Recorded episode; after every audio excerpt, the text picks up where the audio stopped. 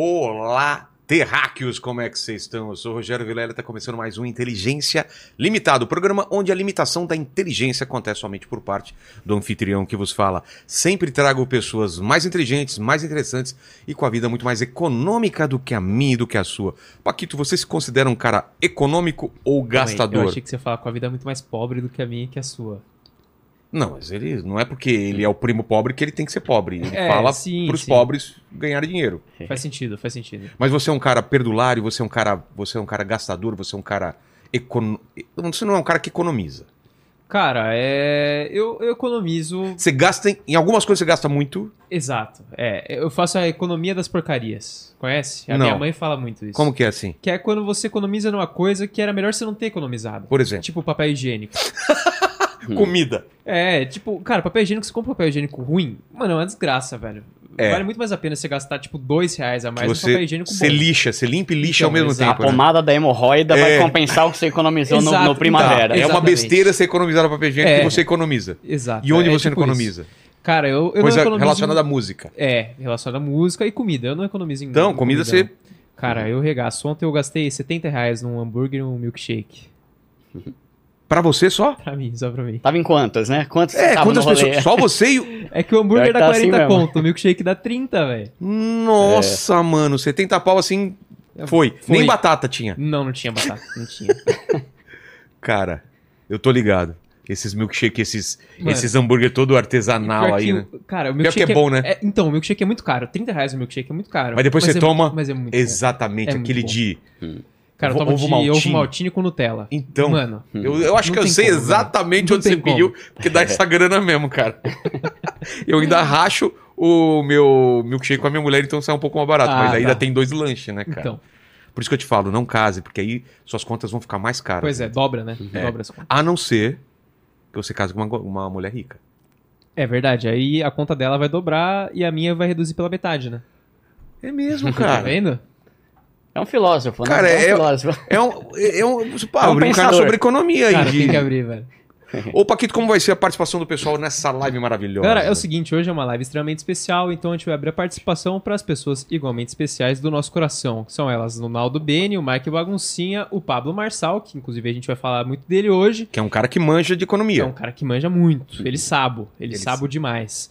E os nossos membros também, que são igualmente especiais. Então é o seguinte, se você não nasceu assim especial igual o Pablo Marçal, torne-se membro para tornar-se especial imediatamente, E tá participar certo? dessas Participar lives de especiais. todas as nossas lives. E antes de falar com o primo pobre aqui, vou falar com você aí de casa, jovem terráqueo. Se você pensa que investimento é só em ações, CDB, tesouro direto, fundos imobiliários e por aí vai, você está completamente enganado. Roupas também são um ótimo investimento. Ainda mais quando você compra uma peça de qualidade, não de luxo, mas sim de marcas que investem em tecidos de alta durabilidade e performance. Você faz um investimento, é uma escolha inteligente, pois a sua peça dura muito mais no guarda-roupa, não é, Paquito? É verdade, pode durar até para sempre. É, você economiza dinheiro e esforço e espaço. Vai sobrar espaço de tanta roupa boa que você vai ter lá e não precisa ficar comprando roupa lá só pra ficar ocupando É, espaço. ficar amontoado. lá. O meu Amontoado. guarda-roupa é assim, cara. Tá um monte de coisa amontoada lá. Preciso me livrar de tudo e comprar tudo insider. Exatamente.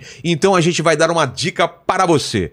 É aí que entra a Insider. As tech t-shirts, como essa que eu tô usando aqui no Inteligência Limitado, por exemplo.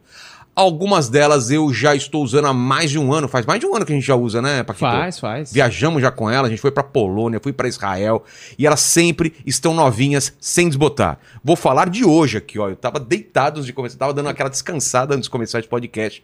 Amassadona, fiquei em pé um pouco, já desamassou. E além disso, a Tech T-shirt tem uma, uma tecnologia inovadora, não é isso, o, o, o Paquito? Isso aí, ela tem várias tecnologias, várias. É- é- ela é anti-odor, Isso, antiodor desamassa no corpo, Desamassa como você no corpo. falou. Você economiza água e energia elétrica por causa disso, É. porque ela vai desamassar, você não precisa passar ela, por exemplo, e aí você vai precisar lavar menos vezes. Então é uma E ela já vem economia- com aquela, quer ver? Deixa eu dar já o presente pro convidado. Deixa eu mostrar Opa. pra ele aqui. Ela já vem com esse saquinho aqui pra você colocar direto na máquina de lavar e Isso. proteger as suas Proteger, roupas da. Insider. Ô, obrigado, Valeu, viu, presentão. mano? Valeu. E a nossa promoção aí, como vai ser hoje, Paquito Viu? Isso aí, galera. Você pode aproveitar o nosso cupom aí, Inteligência12, para ganhar 12% de desconto em todo o site da Insider. E como Ou faz então- isso, Paquito? Ó, é muito simples. Você, em vez de precisar lembrar do nosso cupom, você pode só clicar no link na descrição. Não acredito. escanear o QR Code na tela. O gerente ficou cupom- maluco. O gerente ficou maluco. O cupom vai direto pro seu carrinho. Você não precisa nem Então, digitar lá. Clicou no, no link ou escaneia o QR Code e vai direto com o nosso Inteligência 12, 12% em todo, todo site. site. Vai lá no Starter Pack, que é isso que a gente deu pra ele, é uma camisa, uma cueca e uma meia. Recomendo muito. Hoje a minha mulher, não sei se você soube, ela desceu aqui e roubou uma meia da gente. Ah, é? É, depois pergunta pra ela. Ela pegou uma meia. Ah, eu peguei uma meia lá, tudo bem? Falei, tudo bem, né? Já pegou mesmo? Já pegou mesmo, né? tudo certo? Tudo beleza, mano. Prazer estar aqui, viu? com- Prazer, depois você me vocês. fala aí da, da roupa se você curtiu da Insider, cara. É, Faz- boa, boa. Faz tempo que a gente tá pra marcar e marcamos aí pra falar de várias coisas, inclusive dinheiro, né? É, cara, eu quero agradecer o convite, né, que eu... Esses dias eu fui num programa de TV e eu falei, né, que com o crescimento do canal eu tô realizando vários sonhos, né? E um dos sonhos que eu tinha era vir aqui, né? Sério? Ah, porque é muito louco, né? O teu podcast é grande pra caramba, Obrigado, convidado top cara. pra caramba, né? Eu e a minha esposa ficando lá sempre esperando lá pra ver. Quando é que isso aqui vai chamar? Quando é que isso aqui... Até que enfim me chamou, meu. Eu, tô muito feliz. Parabéns pelo teu programa. O cenário aqui é animal também, né? o pessoal fala que o vindo aqui estúdio. é maior do que vendo na televisão, né? É que Dá a gente só vê isso aqui, né? Mas andando ali tem muita coisa louca ali, né, meu? olha aqui, ó. Da hora demais. É, Se apresenta então, dê suas credenciais aqui pra tá- essa câmera que eu vou mostrar pro pessoal o cenário lá atrás. Ó. Boa.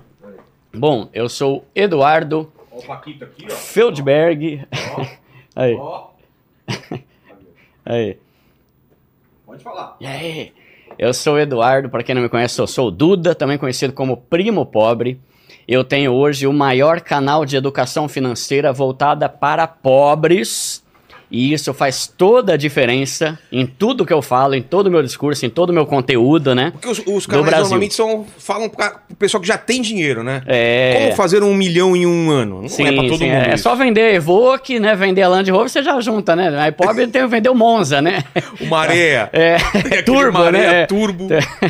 Então, Então, teu dif- di- diferencial foi isso. Você viu que tinha Foi. uma lacuna no mercado, a galera não falava pra quem não tem grana mesmo, que tem pouquinha para e que dá pra investir também. É, mas a verdade, ô Vilela, o meu canal ele não foi nada planejado. Ah, ele não? começou totalmente aleatório, né? Tipo, nunca imaginei que eu ia falar sobre finanças, eu não tinha formação, não estudei economia nem nada, né?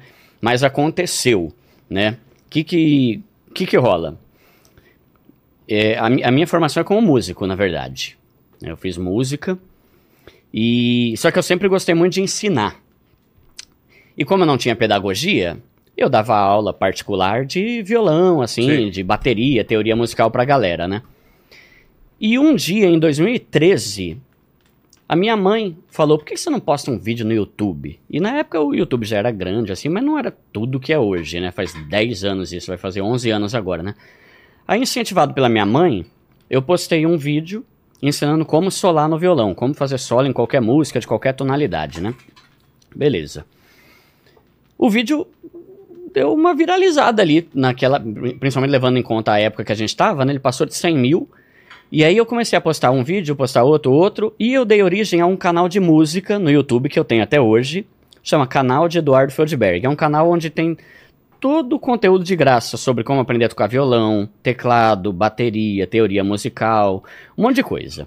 E foi crescendo o canal, foi crescendo.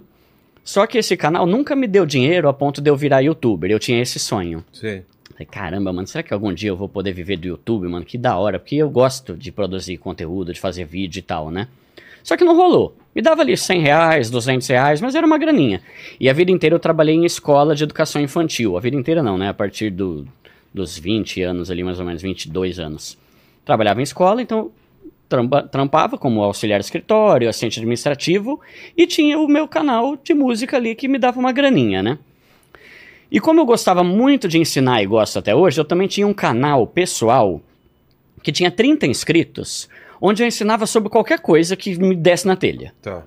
Então, eu postava coisas minhas, eu postava uma música que eu compunha, eu postava um vídeo do pôr do sol, eu aprendi como arrumar tomada, eu fazia um vídeo, galera, hoje eu vou Sério? mostrar, é sério, e tá, Qualquer coisa. e tá no meu canal até hoje, se você É? for ver os vídeos antigos. Por exemplo, tem um vídeo que esse até que viralizou, mano.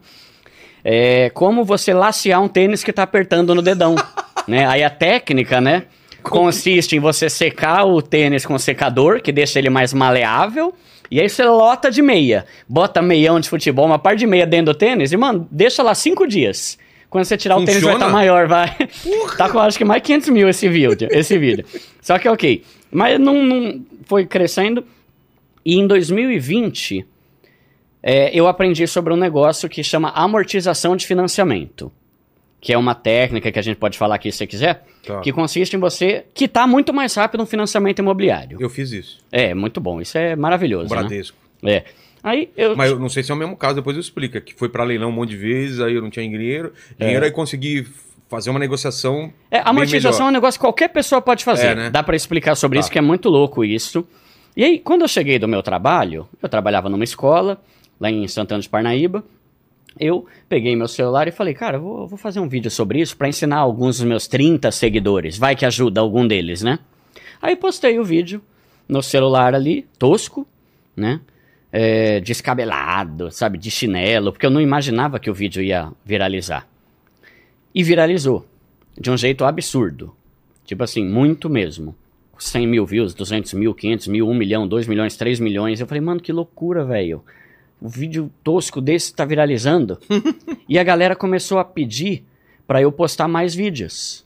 E eu pensei, velho, mas não tem nada a ver com finanças, mano. Eu sou músico, né?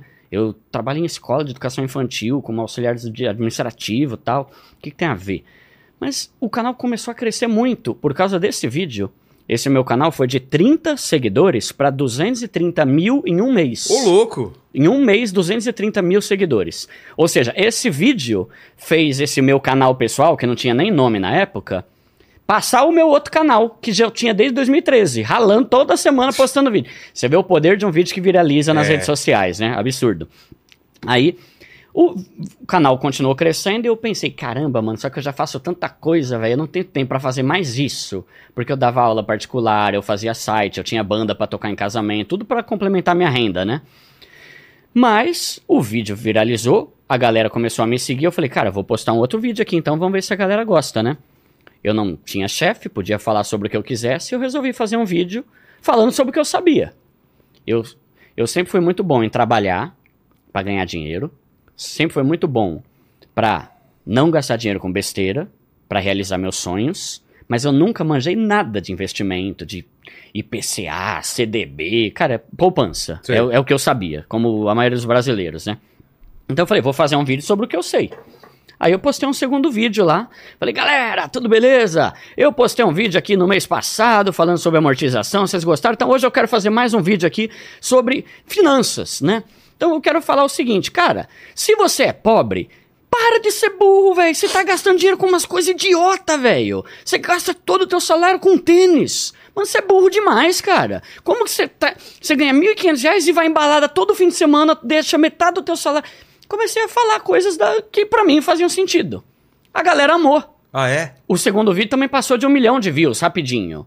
Eu falei, caramba, velho, que loucura, o pessoal tá gostando, né? É. Porque eu sento o cajado em todo mundo, né, desço o pau e a galera tá curtindo. Só que o que eu falo é um negócio que faz sentido. Que você vive. Que eu vivo, que foi o que foi transformador na minha vida inteira, por isso que apesar de eu sempre ganhar muito pouco, eu trabalhei por 19 anos como CLT. Nunca tive dívida.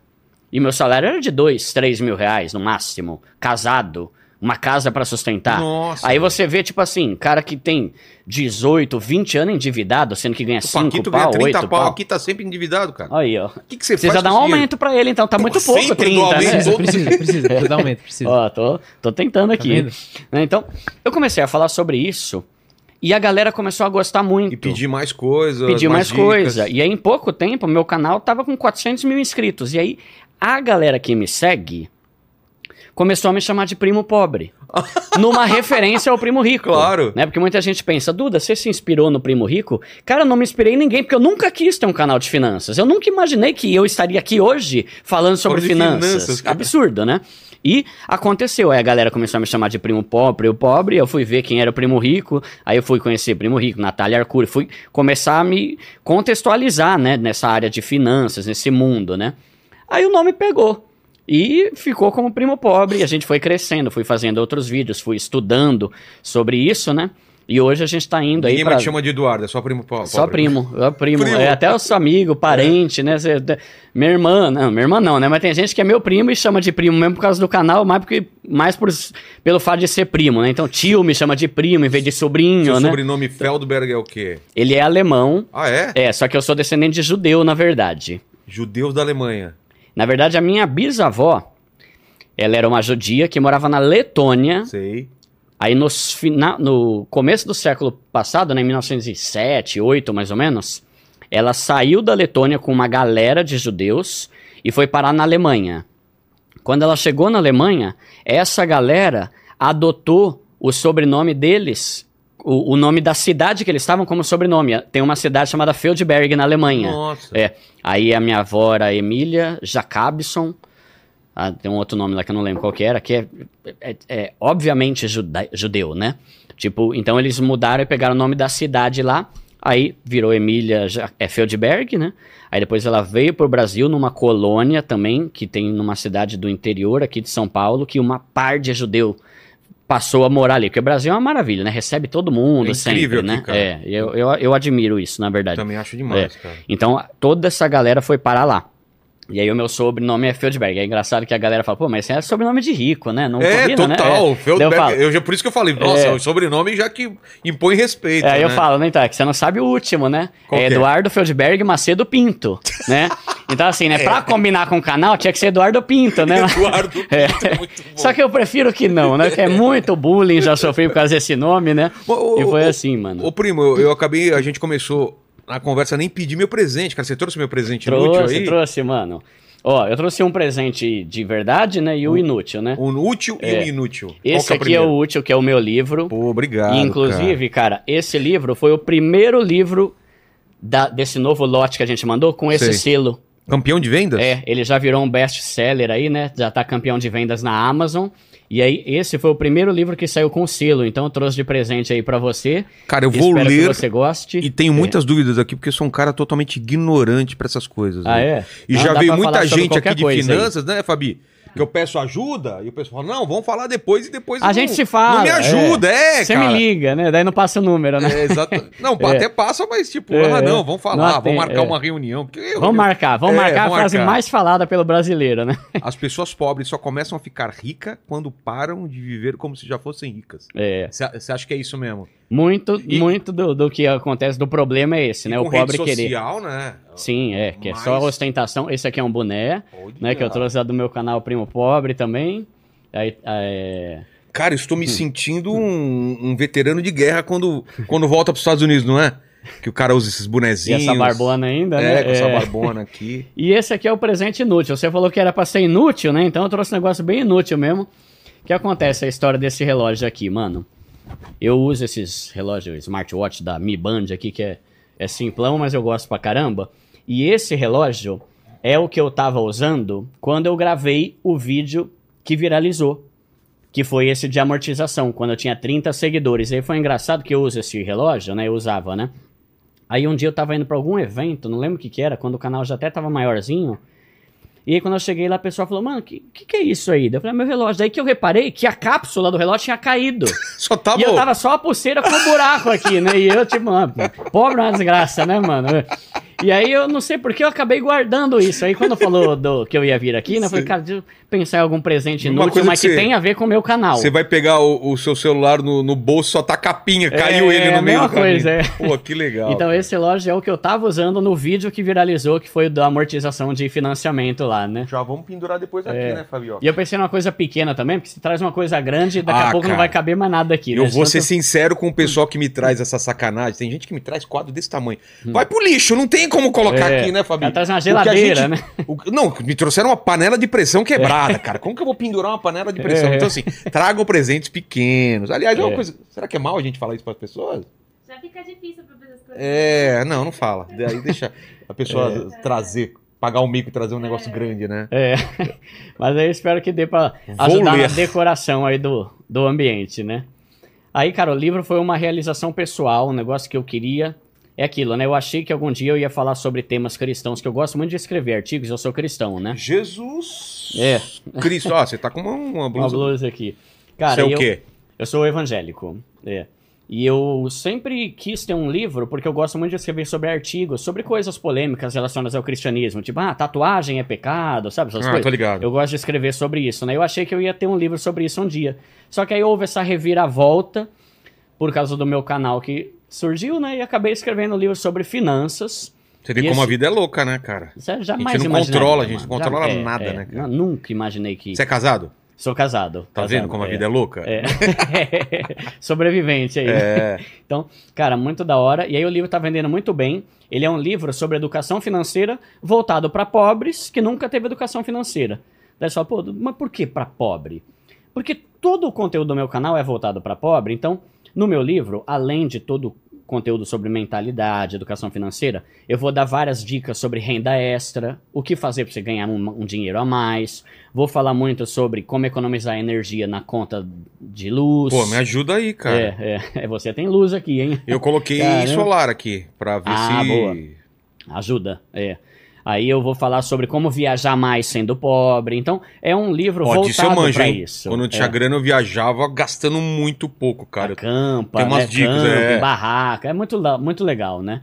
Então, e aí eu fico feliz pra caramba, porque tá vendendo muito bem, né? Por isso que agora a- essa edição nova aí já tá com o best-seller ali, né? É, é. Mas deixa eu entender, então, tua, tua história, qual que é? Uhum. Você trampava com o quê? Tua vida, você é formado em quê? Cara, a minha formação é como músico, então eu fiz um conservatório de música, porque eu sempre gostei muito de música. Na igreja eu sempre tive tudo a ver com música, toco nos É grupos mesmo? de louvor, coral, esse monte de coisa, né? Quem é cristão normalmente tem bastante vínculo com música, porque música é um negócio muito em alta dentro da igreja, É. né? Louvor e tal, né? O Lenny que trabalha aqui com a gente tem Uhum. uma banda gospel, né? Ah, é? É. Olha que da hora. Então, eu sempre gostei. Só que, a não ser que você seja funkeiro ou sertanejo, ganhar dinheiro com música é praticamente impossível aqui no Brasil, né? Com tudo, né? Eu É. sou desenhista também, hoje em dia, É. pra ganhar dinheiro com desenho também não tá fácil. É. Então, eu nunca vivi de música. Só Sabe, que. tá- tá- colocou um, um- uma- Moletom. um moletom e não foi o meu? Não, eu uma coisa. Ela gosta de pegar meus moletons e levar Ah, é? embora, é, da, Ah. da, da, da Insider. É, a Fabi, a esposa pegando meia. Você É, tá aqui bem, eu né? tô bem, tô aqui. bem aqui, tô bem. É. Aí eu comecei, eu já fiz de tudo, cara, na vida, né? Eu comecei a trabalhar desde os 9 anos, 10 anos vendendo geladinho, né? Que Geladinho, que inclusive é a uma gente das chama palavras. de chup-chup lá na minha É, cidade. é isso que eu ia falar, mano. Cada lugar no Brasil É. não. É din-din, laranjinha, é, sacolé. Sacolé. É, é, chup-chup, laran... é, Geladinho, já escutei. Gelinho, Gelinho geladinho. também. É. Putz, É- eu adorava esse negócio, essa é bom demais. Eu, a gente Até fazia hoje em casa, é bom, né? comprava aqueles saquinhos, E é mó boi fazer, colocava né? tangue, ou, na época não era nem, era suco, mesmo, né? É, é, eu fazia isso também. E vendia bem, cara. É? É. É, é engraçado, né? O pessoal lá da minha rua falava que o gelinho de coco, ele tinha que, que vir junto com um rolo de papel higiênico, que dava caganeira em todo mundo. Mas era o mais vendido, mano. Era É? muito. É, era de coco com leite. Aí, desde criança, né? Então eu, eu tinha uma outra prática também, né? Porque, você vê, por isso que eu falei, né? Que eu nunca manjei nada de investimento, mas pra trabalhar, pra ganhar dinheiro, eu desde Você sempre. tinha eu essa, fiz, esse- é. essa, Cara, essa queda, assim, muito. sentindo. Porque eu sempre gostei de sonhar com as coisas boas, de ter coisas boas. Então, eu, uma das frases que eu falo no canal, né? É que se você não sabe dizer não para as pequenas conquistas, para os pequenos desejos, você nunca vai alcançar os grandes sonhos. E esse é um problema. Muito brasileiro não tem nada porque vive gastando com um pequeno desejo o tempo todo. É o cafezinho, É. é, o negocinho, é o rolezinho. Acho, é, ah, é eu mereço e aí vai, vou é, gastar é. aqui. E aí, é, aí entra naquela frase lá. Enquanto você for um pobre querendo viver como se fosse rico, você vai continuar pobre. Você tem que começar a focar em outras coisas, né? Mas deixa eu só voltar na minha história Tem, aqui, o- então. tem uma frase lá, Paquito, lá do Clube da Luta. Passamos a vida trabalhando em coisas que detestamos para comprar coisas que não precisamos. É, e pra impressionar gente que não tá nem aí pra é gente. mesmo, né? Tem é. gente que quer impressionar, gente que não faz a menor diferença pra vida dela, né? Cara, deixa eu falar uma, uma coisa aqui, ô, ô Rogério, que é, é o seguinte: tem muita gente que vê meu Nossa, quando conteúdo. me chamam de Rogério, parece que minha mãe Rogério! É, Rogério! Vem comer, né? Rogério, por que na você não rua, liga mais é. pra mamãe? É. Vou te chamar de Rô, né? Não, Vilela. Cara, eu vou falar um negócio aqui que ele é muito mal interpretado por pessoas que não conseguem entender o meu ponto de vista. Tá. Meu canal, ele tá indo pra 2 milhões de pessoas. É gente, cara. Pra mim Pô. é gente pra caramba. É muita gente. Todo santo dia eu recebo mensagem de gente agradecendo. E se você duvida, é só ver os comentários de qualquer vídeo, as pessoas mudando de vida, porque tá percebendo que só fazia cagada. E aí, por que, que eu tô falando? Porque. Tem, Tem- coisa que parece que é básica, mas a galera não consegue enxergar, né? muito, é o óbvio. Tipo, gastar mais do que ganha é uma coisa meio básica, Sim, né? E, e muito do que, eu sa- do que eu falo, todo mundo sabe, só não faz. E aí não adianta. Você viu que você. Você viu a confusão que você fez na cabeça dele? Você fala que eu sabo muito, aí ele já Eu quase sabo, falou é. sabo agora. Eu sabo, eu sabo É. demais. Cara, porque isso que eu vou falar. Quer ver? Eu vou falar uma Tá. frase e vou parecer ofensivo. Cara, tem muita gente que é pobre porque é burro. Parece que é ofensivo pra caramba. Parece. E é. Só que é fato. Eu não tô falando que todo mundo que é pobre é pobre porque é burro. Tem gente que é pobre porque ganha pouco, porque tá desempregado, porque perdeu tudo na pandemia, porque tá doente, se lascou. É, Mas, cara, eu posso falar, gente. tem gente que não tem jeito mesmo, É. cara. O cara. eu- aí tem esses casos. Cara, tem muita gente, e não sou eu que tô falando, são seguidores do meu canal. Cara, vai ver nos meus vídeos, não, não precisa acreditar no que eu tô falando, vai ver. A galera tá falando, mano, minha vida tá mudando porque eu tô pensando de outra forma, e não porque eu tô ganhando mais.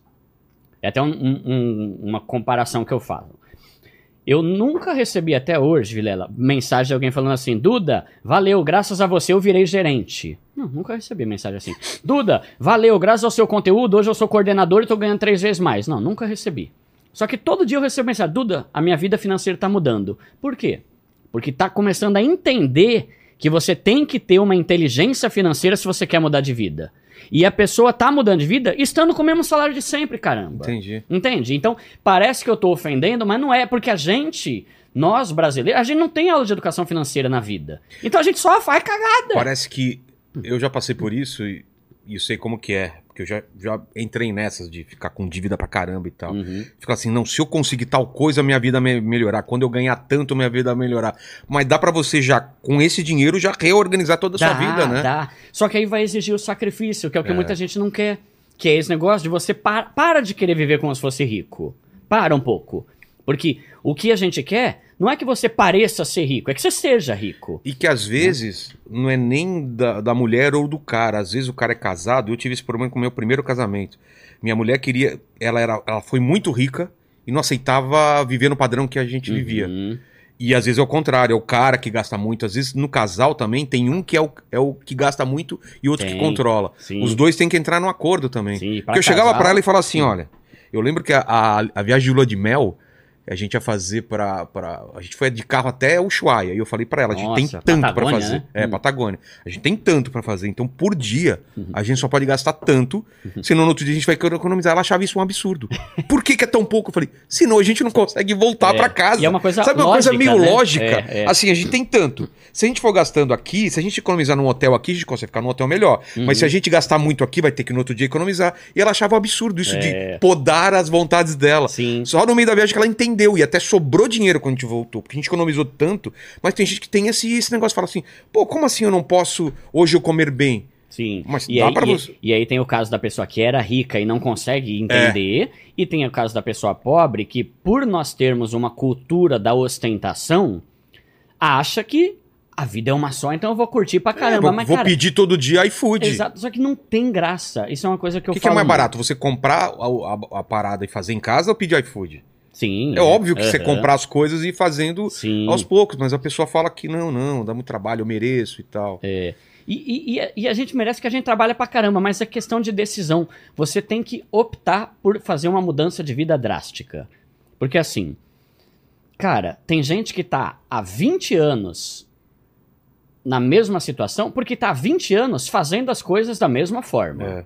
Então, o meu convite pra pessoa é o quê? Não é falar fórmula mágica, não é falar chave milagrosa ou segredo do coach, não sei da quanto. Destravar. É falar, velho, você vai ter que parar de ficar torrando, você vai ter que focar em quitar suas dívidas e parar de fazer dívida nova, você vai ter que focar em trabalhar pra caramba, e isso inclui não só o teu emprego, mas rendas extra pra montar sua reserva de emergência e entender que sair da pobreza é um processo, porque às vezes a pessoa faz asneira por 30 anos e aí quando ela quer mudar de vida, ela acha que vai acontecer em dois meses. Não, não vai acontecer em dois meses. Vai ser um processo em que você vai caminhar e entender que você vai ter que abrir mão de muitos luxos, vontades e desejos pra você chegar num nível em que você vai poder fazer tudo isso com paz no coração. É. E não nesse cagaço de, ai, eu vou gastar aqui, dando um exemplo aqui, né? Vou gastar 70 conto no hambúrguer. Beleza, você gastou, tá? Não, não. E é só um exemplo, aí, o Paquito nem tem cara de pobre, né? Mas, né? Pode crer, É. né? Ele Ele não pode, 30 mil ele não mês, pode né? ser pobre porque É. ele não tem cara de pobre. Não tem, não tem, ele- né? a-. Ninguém vai acreditar, falar, pô, É verdade, é verdade. Então, qual que é a ideia? É falar, cara, para de viver luxo pra você poder chegar num estágio em que você vai poder viver o luxo. Porque senão a pessoa entende, poxa, mas o pobre já não curte nada, não pode nem comprar um hambúrguer de 70 conto. Pode! Só que que adianta você pagar 70 pau num, num hambúrguer, sabendo que a tua conta tá toda ferrada e você tá no mau cagaço, vivendo agoniado, sabendo que você não tem nada. Isso não é prazer. É. Entende? Tipo assim, você acha Vai que você tá curtindo a vida, mas você tá. É, você gera tá- culpa, né? Não devia ter feito isso. Quando você sai do hambúrguer, né? Então, é trazer a pessoa para a realidade de que sim, você vai ter que fazer uma série de esforços e esses esforços são renda extra. Vilela, não tem como um pobre mudar de vida se ele acha que só com um saláriozinho meia boca dele vai dar. É. É, o que eu fazia. E, e é o que eu deixar claro aqui. Galera, eu sei o que é a realidade de ser pobre. Porque a, vida inteira eu trabalhei por 19 anos ganhando pouco. Tendo uma esposa, tendo uma casa pra sustentar e o caramba. Então eu sei. Só que eu, eu sempre soube o quê? Peraí, eu ganho pouco? Então alguma coisa eu tenho que fazer além disso. Aí o que que eu fazia? Eu falo que 2021 foi o ano do cão na minha vida. Tem até um capítulo no meu livro que eu 2000 falo. 21. por quê? Cara, eu tinha que trabalhar horário comercial, trabalhava, ia até o trampo, trabalhava, chegava em casa 8 horas, mais ou menos. Saía cedo e chegava tarde pra caramba. Aí eu tinha o meu canal de música, que eu tinha que criar o roteiro, gravar, editar e postar toda semana. E por que, que você fazia isso? Porque me dava duzentinho. Já complementa, É. né? Aí, De AdSense, você tá falando? Ou de é de AdSense. patrocínio? É, de AdSense. Nunca tive patrocínio nenhum lá, nunca rolou. Aí eu tinha uma banda de músicos para casamentos que eu organizava tudo e eu tocava em casamentos e eventos de fim de semana, sábado e domingo. Rolava uma grana. Uma renda extra. Tinha vez que um evento que eu fazia me dava mais 1.500. Aí eu dava aula particular de música.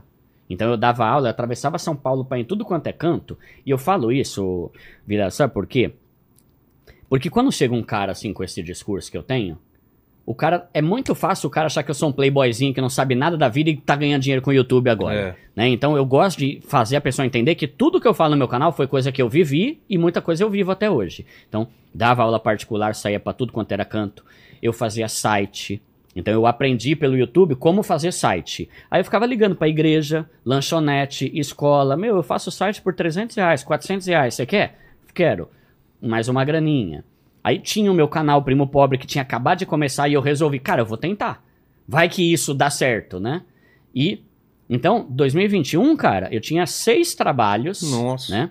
É, trabalho assim, né? Não é formal, né? Mas seis trampos, Fontes de assim, que eu- renda. fontes de renda. É. Aí eu, cara, por vezes eu ia trabalhar de madrugada editando vídeo, gravando, eu ia dormir três, quatro horas da madruga e no dia seguinte eu tinha que trabalhar. Entende? Então, eu tô falando porque você vai ter que ralar. Não adianta você achar, ah, Duda, eu ganho 1.400 reais e não tô conseguindo mudar de vida. Mas nem vai, cara. Como você quer 1.400? É. Né? Só o mercado com de água à luz já dá isso. Né? Então, você vai ter que fazer uma renda extra. Esse é um esforço que você vai ter que fazer. E no meu canal tem um vídeo que tá indo para 2 milhões e meio de views já, Sobre onde eu falo exemplos de- 52 ideias de renda extra. Foi Por até exemplo, assim, dá outros Cara, exemplos. a mais simples hoje, Uber. Tá. O que mais tem é seguidor no meu canal que tá trabalhando durante o dia e à noite faz Uber. Tem gente que tá fazendo entrega de iFood de bicicleta. Ah, Duda, eu não tenho carro. Entrega de iFood de bicicleta. Trabalhar com, com pizzaria. Dar rolê de, com cachorro. Vender Ah, doce entendi. no teu trabalho. Por exemplo, Duda, eu não consigo fazer nada. Tem uma seguidora do meu canal que ela começou a levar um pote daqueles de doce de leite, pé de moleque e Sei. tal. Ela leva pro trabalho e vende por 1,50 cada. Tá vendendo também aqueles cone trufado. Sei. Ela tá tirando 600 conto por mês, mano. E qual que é o trabalho dela? Nenhum, velho. É. Só deixar na mesa lá. Tá é que eu sempre, eu sempre falo, né? Pra peão, a gente sabe que sempre que você come a marmita, dá vontade de comer um docinho depois, né, mano? Pô, mano, boca É. salgada, vai querer um doce. Aí você vê aquele pé de moleque, a mina tá Sai que nem vendendo. água. É. Aí tem uma outra, esses dias foi no evento que eu fui, fiz até um story com ela, né? Ela começou a vender brigadeiro. Aqueles potinhos com seis brigadeiros em cada. Cara, o negócio começou a crescer, crescer, crescer. Ela conseguiu pedir as contas do trampo dela, E hoje ela virou doceira. Tá trabalhando, tá ganhando mais dinheiro do que com o CLT que ela tinha antes, né? Ó, o cara abre o negócio e nem oferece pra gente. É, Aí eu- você acha que a gente não vi- ouviu o Se a barulhinho, gente não né? ouviu o barulhinho se abrindo aí. tipo, que que no, é? que era o pica-pau, não lembro qual que era, que É, ficava mexendo no plástico dentro do de cinema, né? Hã? O chocolatinho de menta. Ah, tem aqui, tem aqui. Vai um aí, ó. Ô, valeu. Pô, ele todo escondidinho aqui, a gente só de, de É, ouvido. só né? ali na moita, ali dentro da blusa, né? Coisa, Então- e, e a, então e tem a- muita ideia. A internet abriu muita possibilidade também de, de Sim, renda extra, sim, né? tem coisa pra você fazer pela internet, dá pra você ganhar. Tem Instagrams específicos sobre isso. Esses dias eu gravei no meu programa lá com a Bruna Andriotto. Ela tem um Instagram só pra falar sobre várias possibilidades de você ganhar dinheiro com o celular. Então, assim, tem muitos aplicativos e tal, sabe? Mas é questão de procurar. Vai ter que fazer. E aí, o que eu sugiro pra E pessoa não tem é... milagre também, né? Não, vai ter, não, não, não tem isso, É. sabe? Ah, pronto, não, não, vai ter que ralar. E abrir mão de luxos, de ostentação, reduzir o nível, né, o quanto você gasta e aí entra o que eu tô falando. Muita gente fala, Duda, caramba, velho, tá, tá dando, tá dando certo, quitei minhas dívidas. Duda, montei minha reserva de emergência, 3 mil reais de reserva. Dá, mas dá mesmo. Tem gente que tá fazendo mil reais por mês, trabalhando algumas horinhas por dia de Uber. Em três meses você já monta a reserva de emergência. Né? Então, vai ter que fazer algumas coisas. E aí entra o ponto que eu acho que é um dos maiores erros.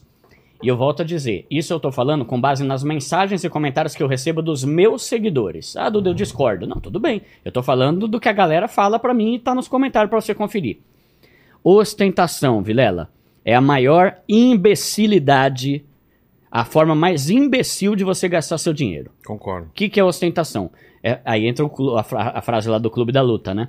É você gastar o seu dinheiro pra impressionar pessoas, é gastar o seu dinheiro pra se sentir melhor do que os outros, é gastar o seu dinheiro pra ser aceito. Eu costumo falar né, que a sua rodinha de amigos, se eles valorizam você pelas coisas que você tem, é tudo babaca.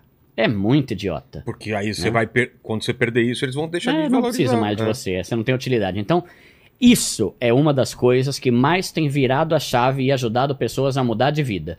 Você entender que o seu dinheiro é para dar qualidade de vida para você e para tua família. Quando você parar de se preocupar em comprar coisas para impressionar os outros, e esse é um problema sério, porque principalmente pessoas que vieram da pobreza passaram dificuldades. Sabe aquele negócio do pobre que vai pra escola e ele tem o quichute? É. E todo mundo tem o Lecheval Light, que tem luzinha. É, eu passei por isso. Então a gente tem uma tendência, desde que a gente veio da, da infância, de que, cara, agora eu vou mostrar, agora eu vou gastar tudo que eu não tive antes. Agora todo mundo me humilhou porque eu tinha o Bamba, agora eles vão ver o meu tênisão. Cara, não muda nada É. isso. Você vai continuar um pobre querendo a aceitação das pessoas. Então, quando você entende que o seu dinheiro não deve ser usado de forma nenhuma para impressionar outras pessoas, você vai ver que você vai começar a mudar de vida. E tem muita coisa que as pessoas gastam só em nome da ostentação, sabe? Com-. Seja celular, seja tênis, seja Carro. Apple Watch, carro, muito. O carro, cara, a gente tá falando de alimentação, né? A Serasa fez uma pesquisa. O primeiro maior gasto na vida dos brasileiros é com comida, alimentação. E envolve tudo: supermercado, iFood, saidinha no restaurante toda hora, comida. Sim. E o segundo é com carro. Então, cara, você tem que ter muito cuidado com isso, pra você não querer dar um passo maior que a perna, porque assim você começa a comprometer todo o seu salário e você não consegue mudar de vida. Porque o que, que vai fazer você mudar de vida e sair da pobreza? Três coisas. Primeiro, você quitar suas dívidas. Segundo, você montar sua reserva de emergência. E terceiro, você começar a investir. Porque uma pessoa é rica não pelo relógio que ela usa, não pelo tênis que ela tem, se é Air Max ou não É. mas pelo tanto de dinheiro que ela tem no banco, pelo tanto de grana que ela tem. E é isso, entender que vai ser um processo que você vai ter que abrir mão de algumas coisas para começar a conquistar coisas melhores. Como uma casa, ou como uma viagem de família, ou como, sei lá, conquistas. Tô falando conquista, não prazer momentâneo. E a gente é tentado a isso, tem até um, um princípio, né, que é é, é, é uma coisa assim, sabe, hormonal, não é hormonal, mas tem uns negócios assim dentro de você que é o, o negócio do prazer. A dopamina. É isso, exatamente. Eu li esses dias um livro sobre emoções financeiras, exatamente dopamina, tava tentando lembrar aqui. Cara, ele, ele te gera o prazer de gastar. Então você trabalha que nem uma mula. Você pega trânsito, ou você fica 3, 4 horas no busão, lotado, aquela vida estressante. Você quer no fim de semana gastar pra ter o prazer. É.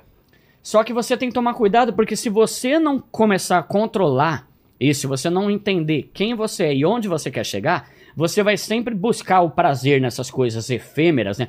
passageiras, temporárias, e você nunca vai mudar o que você realmente é. Um pobre lascado.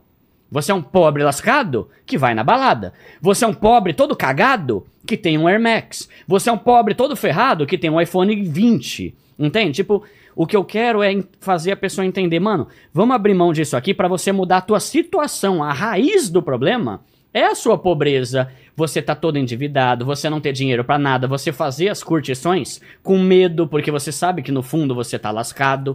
É mudar isso pra que você comece. E eu não tô falando de ser milionário. Você, se você puder parar de viver só pra pagar boleto, se você tiver uma reserva de emergência, se você tiver uma graninha no banco, cinco pau, cara, você já é diferente de 90% do brasileiro.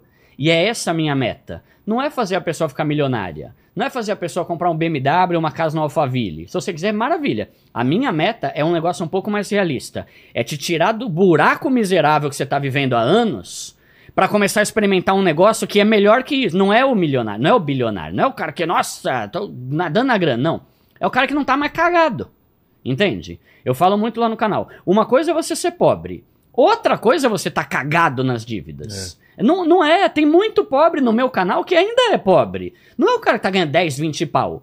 Mas ele já não tá mais na lasqueira. Na tua, na tua visão, o que ca- caracteriza uma pessoa ser pobre ou não? É, é- é exatamente isso, mano. É a pessoa. Tem um livro, o Pai Rico, Pai Pobre, que o cara fala sobre a corrida dos ratos, né?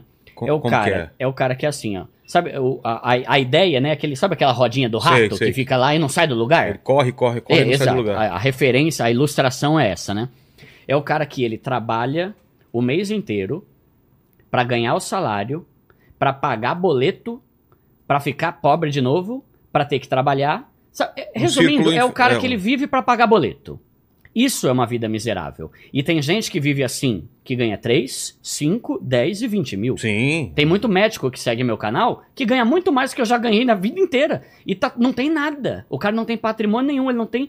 E aí ele fala: caramba, mano, por quê? O dinheiro some, né? É, é o dinheiro some, é a ostentação, ele é médico, então ele tem que ter um carro importado. Ele tem que ter uma camisa. Só que aí, de repente, a- o valor diminui, ele começa a se endividar porque não conseguiu pagar o, a- o estilo de vida que ele achou que poderia bancar. Então, o- o- essa é a ideia. Não é você ganhar 10 mil ou 20 mil. É você conseguir parar de ter essa vida que você trabalha que nem um mamute só pra pagar boleto. Isso é muito desesperador. Putz. Porque você trabalha o mês inteiro já sabendo que todo o resultado daquele trampo É, já tá comprometido. Exato. Né? Então, eu, eu começo por aí, sabe? Falar sobre isso. E aí, qual que é o passo a passo? Eu fiz um vídeo esses dias, ô Vilela, que tá indo pra 700 mil views já, que é como sair da pobreza em 2024. Em um ano. Aí vamos lá. Se você pegar a média de endividados do Serasa, da Serasa, na verdade, vai falar lá que a média é de 3 a 4 mil reais que um brasileiro está devendo. Tem alguns que devem muito mais, alguns que devem muito menos. A média, 3 a 4 mil. Tá bom. Primeiro, hoje em dia existem várias formas de você renegociar dívida, de você quitar elas com 99% de desconto. Você vai num feirão da Serasa, você vai numa empresa tipo Acordo Certo, que é empresa que tem parceria, empresa séria, legalizada, que você vai lá e quita sua dívida com até 99% de desconto. Já começa por aí, peraí. Vamos, vamos, vamos focar. O que, que você tem que fazer para 2024? Quitar a dívida, montar uma reserva de emergência, e a gente pode falar sobre isso se quiser, e começar a investir. Tá. Tá. Isso não é um bicho de sete cabeças. Porque aí você pensa, com uma renda extra, a renda extra é condição sine qua non, né? Condição, é obrigatório você ter uma renda extra. Aí vamos pegar o exemplo dessa mina que tá vendendo doce no trabalho dela, não dá trabalho nenhum pra ela, nenhum. Ela não tem que sair de fim de semana, não tem que trabalhar após o horário de trabalho, não, é no trabalho, tá tirando 600 pau, 150 por semana, ela falou. 600. Se você pegar 600 reais por mês, 600 vezes 12, 7, vai dar aí 7 pau e 200. Mais ou menos, no ano. Se você pegar que a média de endividados é 3 pau, 6, 18, 24, 30. Em cinco meses você paga a tua dívida. Cinco meses fazendo isso. Mais cinco meses, você já consegue montar a tua reserva de emergência. E ó, eu não tô falando nem de tirar dinheiro do salário. Tô falando, é uma renda extra. Se você puder fazer isso do teu salário, maravilha. É. Pegar 600, 300 que seja, maravilha. Passou cinco meses, você juntou dinheiro suficiente para quitar suas dívidas. Passou mais cinco meses, você juntou dinheiro para ter uma reserva de emergência de três pau. E pagou, passou aí mais, mais dois meses, você já vai ter mais 1.200 ali para você investir. Você entende que em um ano, fazendo renda extra, a pessoa saiu das dívidas, montou uma reserva de emergência, que é algo que quase ninguém tem, e começou uma vida de investidor. Ela já vai chegar lá no ano que vem com uma vida totalmente diferente do que ela estava vivendo no começo de 2024. Só que vai exigir o sacrifício e disciplina, foco. E é isso que às vezes a pessoa não tem. Tava pesquisando sobre. Sabe aquele. Normalmente mula e jumento usa aquele bagulho no olho aqui, que é tipo um negocinho aqui, né? Cabreço? É, cabreço tipo, é é cabreço. isso? Uma É. tapadeira aqui. né? Isso, é. Aí, pra que que ele usa isso? Porque se ele não tem aquele bagulho no olho, ela tá andando pra frente, de repente ela vai pro lado. Distrai. Ela distrai. E aí eu falo, né, cara, a gente tem que ter como se fosse um cabresto. Eu quero sair da pobreza. Ah, vamos no sushi? Dane-se o sushi, velho. É a pobreza, eu quero sair. Ah, vamos fazer oito streaming, todos os streaming, vamos assinar? Não, não quero saber, vou ficar só com o de graça ali. Vamos, vamos fazer. um- Entende? Se você não tem foco, dá um mês, dois meses, você já não tá Já mais pensando saiu. em fazer isso, que é o sair da, da vida de pobreza, né? Da dívida e tal. Então, você vai ter que ter uma disciplina que vai obrigatoriamente te forçar a falar não para prazeres momentâneos que vão tirar o teu dinheiro o tempo todo. Mas quem tá disposto a isso? Por isso que eu falo, tem gente que tá 20 anos lascado porque tá 20 anos vivendo da mesma forma. E é isso que eu tento desafiar as pessoas a mudarem e sair deste cenário, né? E aí, fora isso, eu falo muita coisa lá no canal sobre cartão de crédito, sobre comprar uma casa. Eu vivo. Mas vamos, vamos por partes. Primeiro você falou de, de pagar a dívida. Uhum. Agora da reserva. Como que, como que é o lance da reserva? O que, que é uma reserva de emergência? E aqui tem uma coisa que eu, eu Varia de pessoa para pessoa, certo? varia de pessoa para pessoa. E eu, eu gosto de falar sobre reserva porque, por mais que para nós seja algo óbvio, tem muita gente que, como eu, Quando há eu. dois anos. Não, eu atrás, tenho fazia hoje ideia. porque eu não tive e me ferrei, entendeu? Sim, Aí eu sim. aprendi que tem que ter. É, e a, gente, e no- a maioria das pessoas não sabe que, É. o que é isso. Como eu, há dois anos, não sabia. Nunca tinha ouvido falar de reserva de emergência. Não Quando eu quebrei, eu falei, meu, nunca mais É. vou quebrar porque eu vou ter um dinheiro pra se der merda, eu tenho. É. Que foi o que aconteceu na pandemia, né? Senão tinha Sim. quebrado de novo. Mano, mais de 1 milhão e 400 mil empresas faliram na pandemia. Putz. E se um milhão e meio de empresa faliu, imagina quantos funcionários não É. foram demitidos, né? Então vamos lá, o que é a reserva de emergência? O próprio nome já explica. Reserva. O que é o reserva no futebol? É o cara que tá ali fora, se precisar Se precisar, ele ele entra. entra. é. Tá na reserva. Emergência. É pra emergência. É um dinheiro que você vai ter guardado pra usar em situações emergenciais Deu merda. vai, se- vai pegar aquela grana. Por que, que isso é importante? Porque desgraça acontece na vida de todo mundo. Todo mundo passa por desgraça. Seja você pessoa física, jurídica, empresa, né? Vai acontecer coisa ruim, ou por erros teus, ou por uma coisa totalmente incontrolável, como uma pandemia que pegou todo mundo de surpresa. Ninguém imaginava que a gente tá vivendo de máscara, todo mundo na rua. né? Guerra, pandemia. Loucura. é. é. Então, essa grana é uma grana que você vai usar. Por que, que ela é muito importante? Por vários motivos. Mas principalmente porque, tendo essa reserva, você não vai se enforcar com um empréstimo ou cartão de crédito para você pagar o perrengue que surgiu. Então, por exemplo, o cara tá ali, ele ganha 3 mil reais. Aí ele paga uma conta, paga outra, paga a casa tal, vai na balada, compra um tênis e zerado. Tá. Aí funde o motor do carro dele. Vai fazer o quê? Empréstimo. Só que aí você pensa, o empréstimo e fundir motor é uma das piores coisas que pode acontecer, né? Já passei por isso. E era um Peugeot. Então imagina meu Putz. desespero. É. É. Se dá pra ficar pior, é assim. É grana. O cara vai fazer um empréstimo. Aí o empréstimo tem juros. Aí o empréstimo vai custar 400 reais por mês. Da onde ele vai pagar isso? Se o salário dele todo estava comprometido. É. Aí beleza. E isso tem até um, um fenômeno que eu chamei de ciclo da desgraça lá no canal. Que é exa- exatamente sobre isso. Vamos imaginar que o Joãozinho tem a esposa e dois filhos. Aí de repente acontece isso que a gente falou, fundiu o motor do carro dele. Ferrou, vai fazer empréstimo. Tá. Só que aí o empréstimo vai ter juros E já saiu no prejuízo, que ele vai pegar 4 pau e vai pagar 5 no final. Só que aí no mês seguinte, quebra a geladeira. Que não tem dinheiro. Cartão de crédito. Parcela em 12 a geladeira nova. Aí passa mais um mês, a filha dele cai no playground da escola, quebra o dente. Não tem plano de odontológico. Vai ter que pagar 600 pau no tratamento. Entende que isso vai virando um ciclo que, tipo assim, quando você vai ver, você tá muito lascado. Você tá muito lascado. Porque não foi por causa do carro. Foi por causa do monte de coisa que foi sendo acumulada. E quando você vai ver, você não tem dinheiro para mais absolutamente nada. Todo o teu salário tá comprometido e você juntou dois mil reais além do que você gasta que você tem que pagar. Aí você vai começar a entrar no. Vai pagar o mínimo do cartão de crédito, vai se lascar. Então, a ideia da reserva é justamente isso. Você ter uma grana, se estourar a bateria do carro, se furar o pneu, se quebrar a geladeira ou qualquer outra coisa, você não dependa do dinheiro dos outros. Você não. Esses dias eu fui num banco e tinha um cartaz né, na, na- ali onde fica o caixa eletrônico lá, tinha um cartaz, tipo o desenho de uma bateria do carro e aquela fumacinha em cima, tipo, Sim. quebrou, né? Aí, deu ruim na bateria? Pega o nosso empréstimo que a gente resolve. É isso que você não pode fazer. Banco se dá muito bem com brasileiro que faz cagada É. né? E aí eu volto a dizer, eu sei que é difícil, vai, vai, mas vai exigir você ter sua reserva. Se você não fizer, vai ficar pior. Vai ficar pior. E aí, outro benefício da reserva de emergência é a paz que você tem de saber que se algo der ruim, tua grana tá ali. Tá tudo bem. Então, por exemplo, é muito comum a gente ouvir gente falando assim, né? Tem até os memes da vida, né, que fala, né?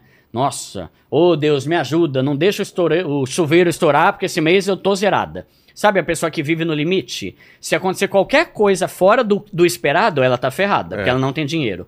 Então a reserva, ela é fundamental para isso, para te dar paz, para você não depender de dinheiro dos outros, cartão de crédito, limite, empréstimo, e você conseguir ter um tempo de sobrevivência se tudo der ruim. A ideia da reserva de emergência você ter o equivalente a seis meses do teu custo de vida. Tá. Então, por exemplo, você vai pegar tudo que é fundamental para você viver. Esquece Netflix, aluguel. ah, é, é, é moradia, é, é alimentação, água, luz e o, o, o fundamental para você não morrer. Aí você vai ver quanto que deu. Ah, Duda, somando tudo aqui deu 2 mil. Você multiplica por 6, vai dar 12 pau. É. Só que aí o que que eu falo? Porque lembra que eu falei? Meu canal é pra pobre. Cara, eu sei o trampo que é você juntar 12 pau. Você é louco? 12 pau? Mas vou demorar 25 anos pra montar essa reserva? Então o que que eu falo? Tem uma reserva de 3 mil. O ideal é 12. Mas tendo uma de 3, se furar o pneu, você já tem uma grana pra não depender dos outros. Se quebrar a geladeira, você já consegue arrumar. Se precisar do eletricista, você já consegue. Com 3 mil, você já consegue resolver a maioria dos perrengues que a gente tá acostumado a passar no dia a dia. Então, já é suficiente. Então, esse é um segundo passo. Primeiro, sair das dívidas. Porque a pessoa ela quer ser rica, mas ela não quer seguir o passo a passo que é o, o processo para te enriquecer. Então, sair das dívidas, montar sua reserva de emergência e a partir desses dois, começar a investir.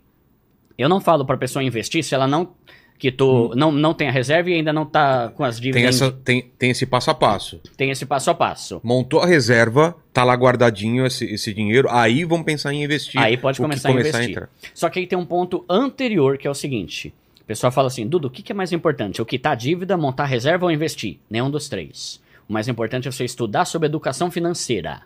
Você tem que entender por que, que você está fazendo isso. Não é porque o Duda falou. Ah. Você tem que entender. Aí pensa comigo.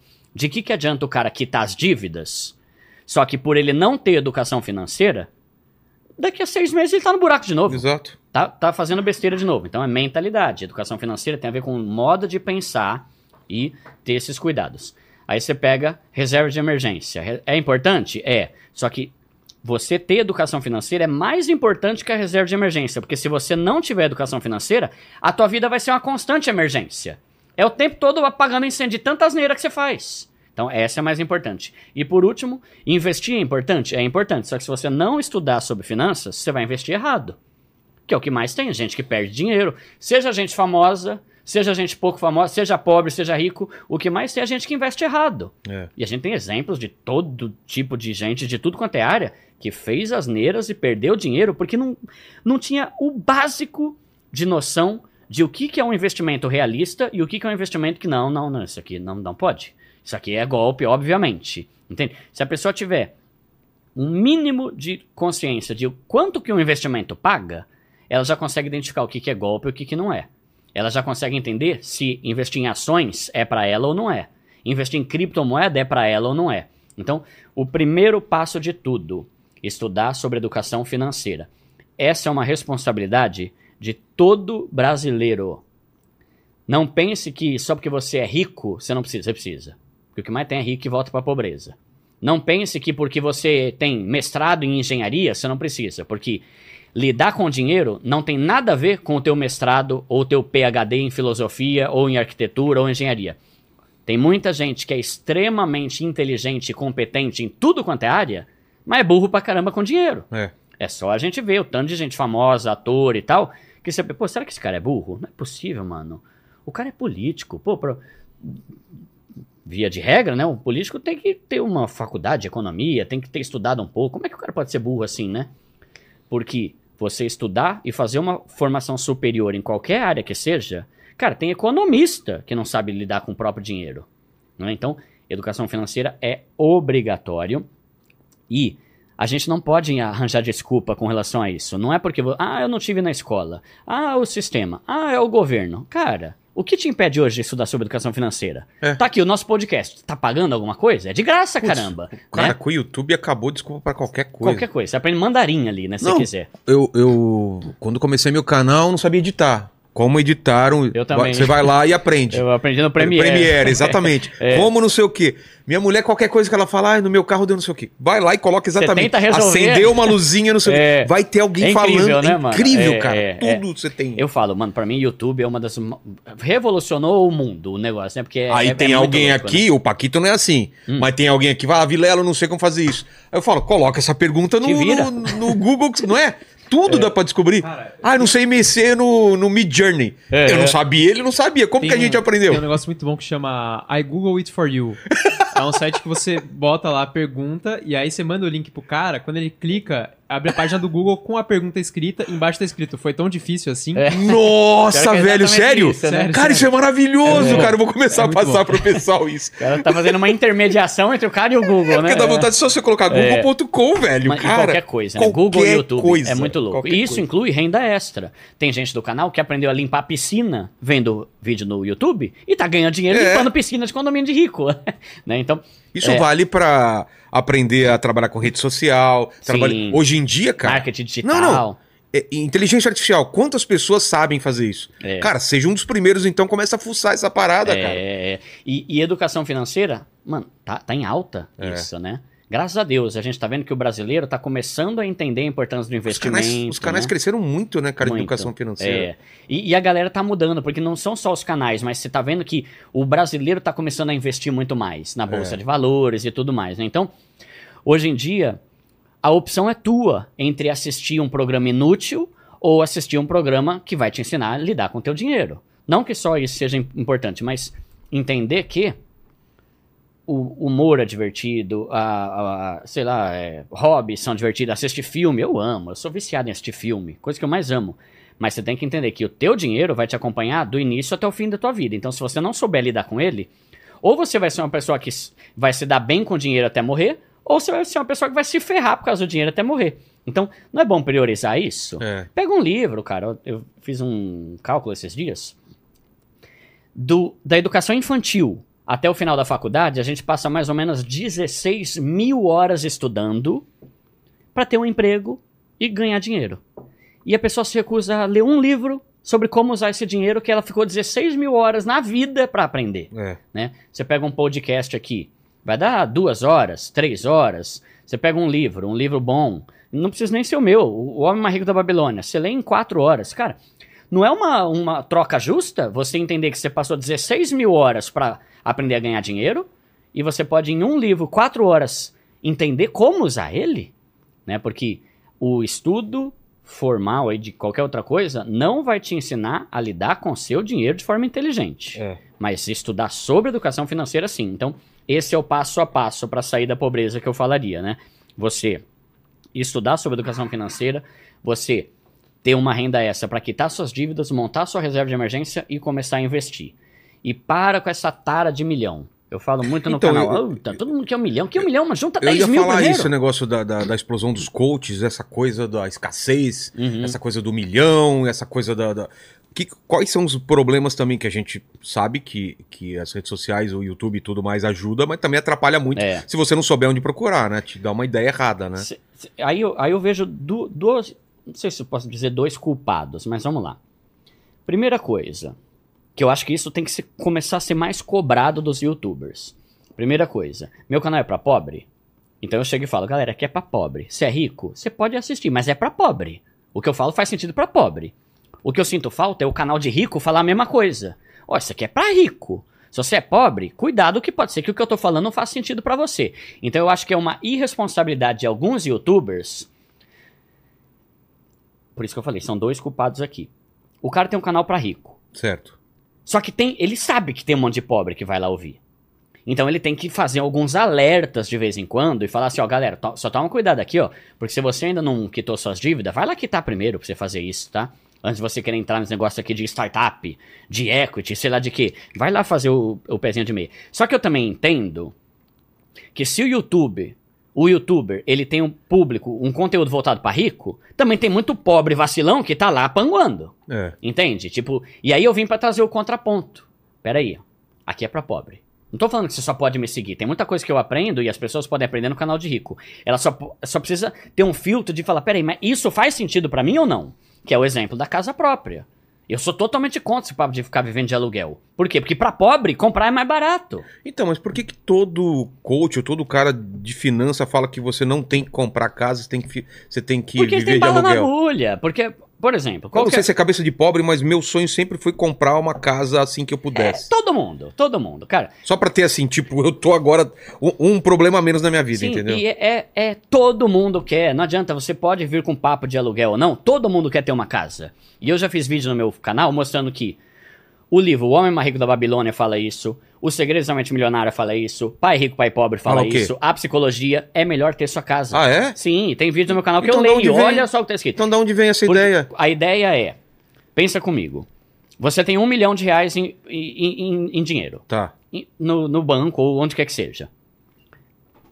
Você pode pegar esse um milhão e comprar um AP. Você vai ter sua casa, tá bom. Só que você vai ficar zerado. É. Você também pode pegar esse um milhão, Aplicar. aplicar. Esse um milhão, hoje, ele vai te dar mais ou menos 10 mil reais por mês de renda passiva. Você aluga um AP por 5 e sobra 5. Faz todo sentido. Só que tem alguns pontos aqui. O primeiro e mais óbvio é, isso só vale para quem tem um milhão. É. Começa daí. É. Mas o próximo ponto é, independente da rentabilidade, esse cara tem casa própria. Cara, eu acho que eu não conheço nenhum influenciador que fala mais de aluguel e não É. tem casa. Todos têm.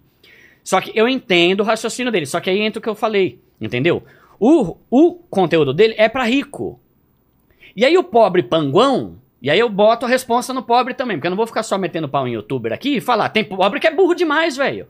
Você já parou pra entender que o que o cara tá falando não faz sentido pra você, mano? E não, não. Ô, o youtuber lá falou que é melhor lugar. Você entendeu o raciocínio, caramba? É que nem outro papo, quer ver? Dívida. Pessoa chega e fala Aí assim. também se reforma o teu apartamento, que É, você não, tá a gente alugado. pode até voltar Tá. nesse, nesse É. tema, mas só mais um exemplo. Dívida. Coisa que me irrita. O cara chega, ele tem um canal de rico, fala pra milionário, ele fala, não, fa- fazer dívida é muito bom, é ótimo ter dívida. Por que que ele fala isso? Faz de conta que ele vai construir uma casa. Certo. Ele tem um milhão no banco. Em vez de tirar todo aquele dinheiro que ele tem, ficar descapitalizado, ou seja, sem dinheiro, ele vai pegar o dinheiro que ele tem para investir na empresa dele, ele prefere fazer uma dívida num empréstimo que vai ter juros baixos e assim ele continua tendo um milhão dele rendendo juros pra caramba. Entende? Tipo assim, ele tem um milhão, esse um milhão rende 10 mil por mês. Caramba, 10 pau. Não vale a pena tirar esse um milhão daqui. É melhor eu fazer uma dívida, pagar certinho, sem juros, ou com juros pequenos, do que tirar meu dinheiro lá que tá me dando 10 pau por mês. Só que você entende? Isso aqui só vale pra quem tem um milhão, caramba. Aí chega o pobre e fala: Não, mas aquele coach lá falou que tem dívida que é boa. É dívida de alavancagem. É, aí o cara vai lá e compra um tênis. Sabe, 12 vezes. Não, eu ouvi falar que é dívida. Dívida de alavancagem. Você não entendeu o raciocínio da coisa, velho. É, é aí que eu falo. Eu chego pra fazer o contraponto. Larga a mão de ser burro, velho. Não tem nada a ver, caramba. Não é pra você, mano. Entende? Mas por que o cara pode? Porque ele tem um milhão, né? Então você pega o exemplo da casa também. Vai, vamos dar um exemplo da casa. Hoje em dia, pra quem é pobre, e nem é tão pobre assim, tá? Tem um programa chamado Minha Casa Minha Vida, que é um programa do governo, onde você consegue fazer o financiamento de uma casa com valores e juros bem mais baixos. Beleza. Se você financiar, e isso aqui são exemplos reais, vou, vou dar o meu exemplo aqui, mano. Eu moro em Osasco, tenho um apartamentinho lá. O meu financiamento da casa aqui ia ser minha. No final, começou 1.300 reais a parcela. Fiz pela tabela saque, que enfim é uma, uma modalidade lá. Todo mês vai caindo. Começou 1.300, ia caindo. O mesmo apartamento no prédio que eu moro estava sendo alugado por 1.700. Entende? Porque a É. pessoa chega e fala assim, cara, em vez de comprar uma casa, você aluga e com o dinheiro que sobrar você investe. Não, mas peraí, mas quem falou que alugar é mais barato que financiamento? No meu caso era o contrário. Se eu alugasse, eu ia pagar 1.700. Comprando, eu pagava 1.300 e sobrava mais 300, 400 pau pra investir. E de uma coisa que vai ser sua um dia, do outro o dinheiro não volta. minha. Vilela, tem um Porque vídeo... o, o duro, eu já vi de aluguel, o duro é isso, o dinheiro vai embora e não volta não nunca volta mais. nunca. E, e sem falar que é absurdo. Às vezes eu vejo comparativo inútil na internet, eu falo, comparativo inútil. Não faça isso, criatura. Você está sendo totalmente desonesto. A pessoa fala assim: olha, eu vou te mostrar como o aluguel sai mais barato no final. Aí ele coloca uma letrinha bem pequenininha embaixo assim. Eu não vou levar em conta o reajuste anual. Pô, velho, vai cagar no mato, velho. Então não vai fazer coisa inútil lá adiante, mano, entende? Mano, uma das piores coisas do aluguel é o reajuste. É. Quer dizer o quê? Que hoje, se você paga mil, ano que vem vai aumentar para 1.100. Depois, 1.220. Depois, 1.340. Aí eu fiz um comparativo. Fiz o seguinte: eu, eu mostrei. E aqui uma coisa que eu quero falar pra galera. Pessoal, você só precisa aprender a fazer conta demais. Você não precisa ouvir o Duda, não precisa ouvir o coach, nem a tua avó. Você vai simplesmente aprender a fazer conta. Eu peguei o exemplo do meu apartamento, eu coloquei lá. Começou 1.300. Vai caindo todo mês. Vai caindo, vai caindo, vai caindo. No final do trigésimo ano, meu aluguel, meu, meu, a parcela do financiamento ia estar tipo 700, 800 pau. E eu teria gasto quase é, uns 370 mil, se não me engano. Tá? Tem vídeo lá no canal. 370. Aí eu fiz o raciocínio inverso. Eu peguei um aluguel que tá começando mais baixo do que o valor que eu tô pagando. Ah, mas o meu aluguel é mil. Tá bom, então vamos usar o exemplo do aluguel. Hoje é mil. Aí eu usei um reajuste de 6% ao ano. Baixíssimo. Se você for pegar, saiu no G1 esses dias. O, a média de reajuste do aluguel em 2023 foi 16%. 2022, 16,5%. De, eu, eu usei 6, tá? Pra ninguém falar que eu tava puxando sardinha pro meu lado. Aí eu fiz a simulação, ó. Mil reais. Hoje. Ano que vem, teu aluguel vai aumentar pra 1.060. 6%. No outro, vai aumentar mais 6, vai pra mil e pouco. No outro, no outro, no outro, no outro, no outro. Quando chega no trigésimo ano, o valor que você tá pagando de aluguel é quase 6 mil reais. Você vai ter gasto mais de um milhão ao longo desses 30 anos. Caramba. E vai com uma mão na frente e outra atrás. É. Que daqui a 30 anos você vai continuar sem ter patrimônio. Que você deu um milhão pra outra pessoa deixar você morar na casa dele. E pra sair você ainda tem que pintar o é, negócio. reformar, fazer uma... Tem gente que não tem noção, acha que é só alugar. Viu? É. Tem um monte de coisa que se der ruim você que tem que pagar, né? Enquanto a pessoa que financiou, no final dos 30 anos, ela vai ter gasto 300 e poucos mil, só que ela vai ter uma casa que com certeza vai valer muito mais do que o valor que ela pagou ao longo de É. todos esses anos. Então, esse tipo de coisa que eu, eu, eu falo, né? Galera, cuidado com esse papo, mano. Vai estudar. Tem muita gente que, até hoje, que tá vivendo de aluguel por falta de informação e não por falta de dinheiro. Então, esse é um ponto que eu bato muito lá no meu canal. Compre a sua casa. Só que aí tem gente que é rica e vai lá criticar. Mas, peraí, meu canal é pra quem? É pra você? Não, então que você quer criticar aqui, né? Porque aí o cara chega e fala, não, eu não concordo, porque aqui no, no meu bairro aqui, o, o, o financiamento da casa vai sair no mínimo 8 pau. Claro, você tá fazendo um milhão a tua casa, 2 milhões, eu tô falando pra pobre. Programa Minha Casa Minha Vida é um programa para famílias que ganham até 8 mil por mês e para imóveis de até 350 mil reais. Então, se você ganha até 8 pau e quiser um imóvel de 350, você consegue entrar no programa com juros a partir de 4% ao ano, três vezes mais baixo do que o juro de um rico. Entende? Então o rico vai falar que eu tô errado, mas peraí, eu não tô falando para rico, tô falando para pobre. Então, esse é um ponto muito importante e tem a questão: todo mundo quer ter uma casa. Todo mundo que fala que viver de aluguel é bom, tem uma casa.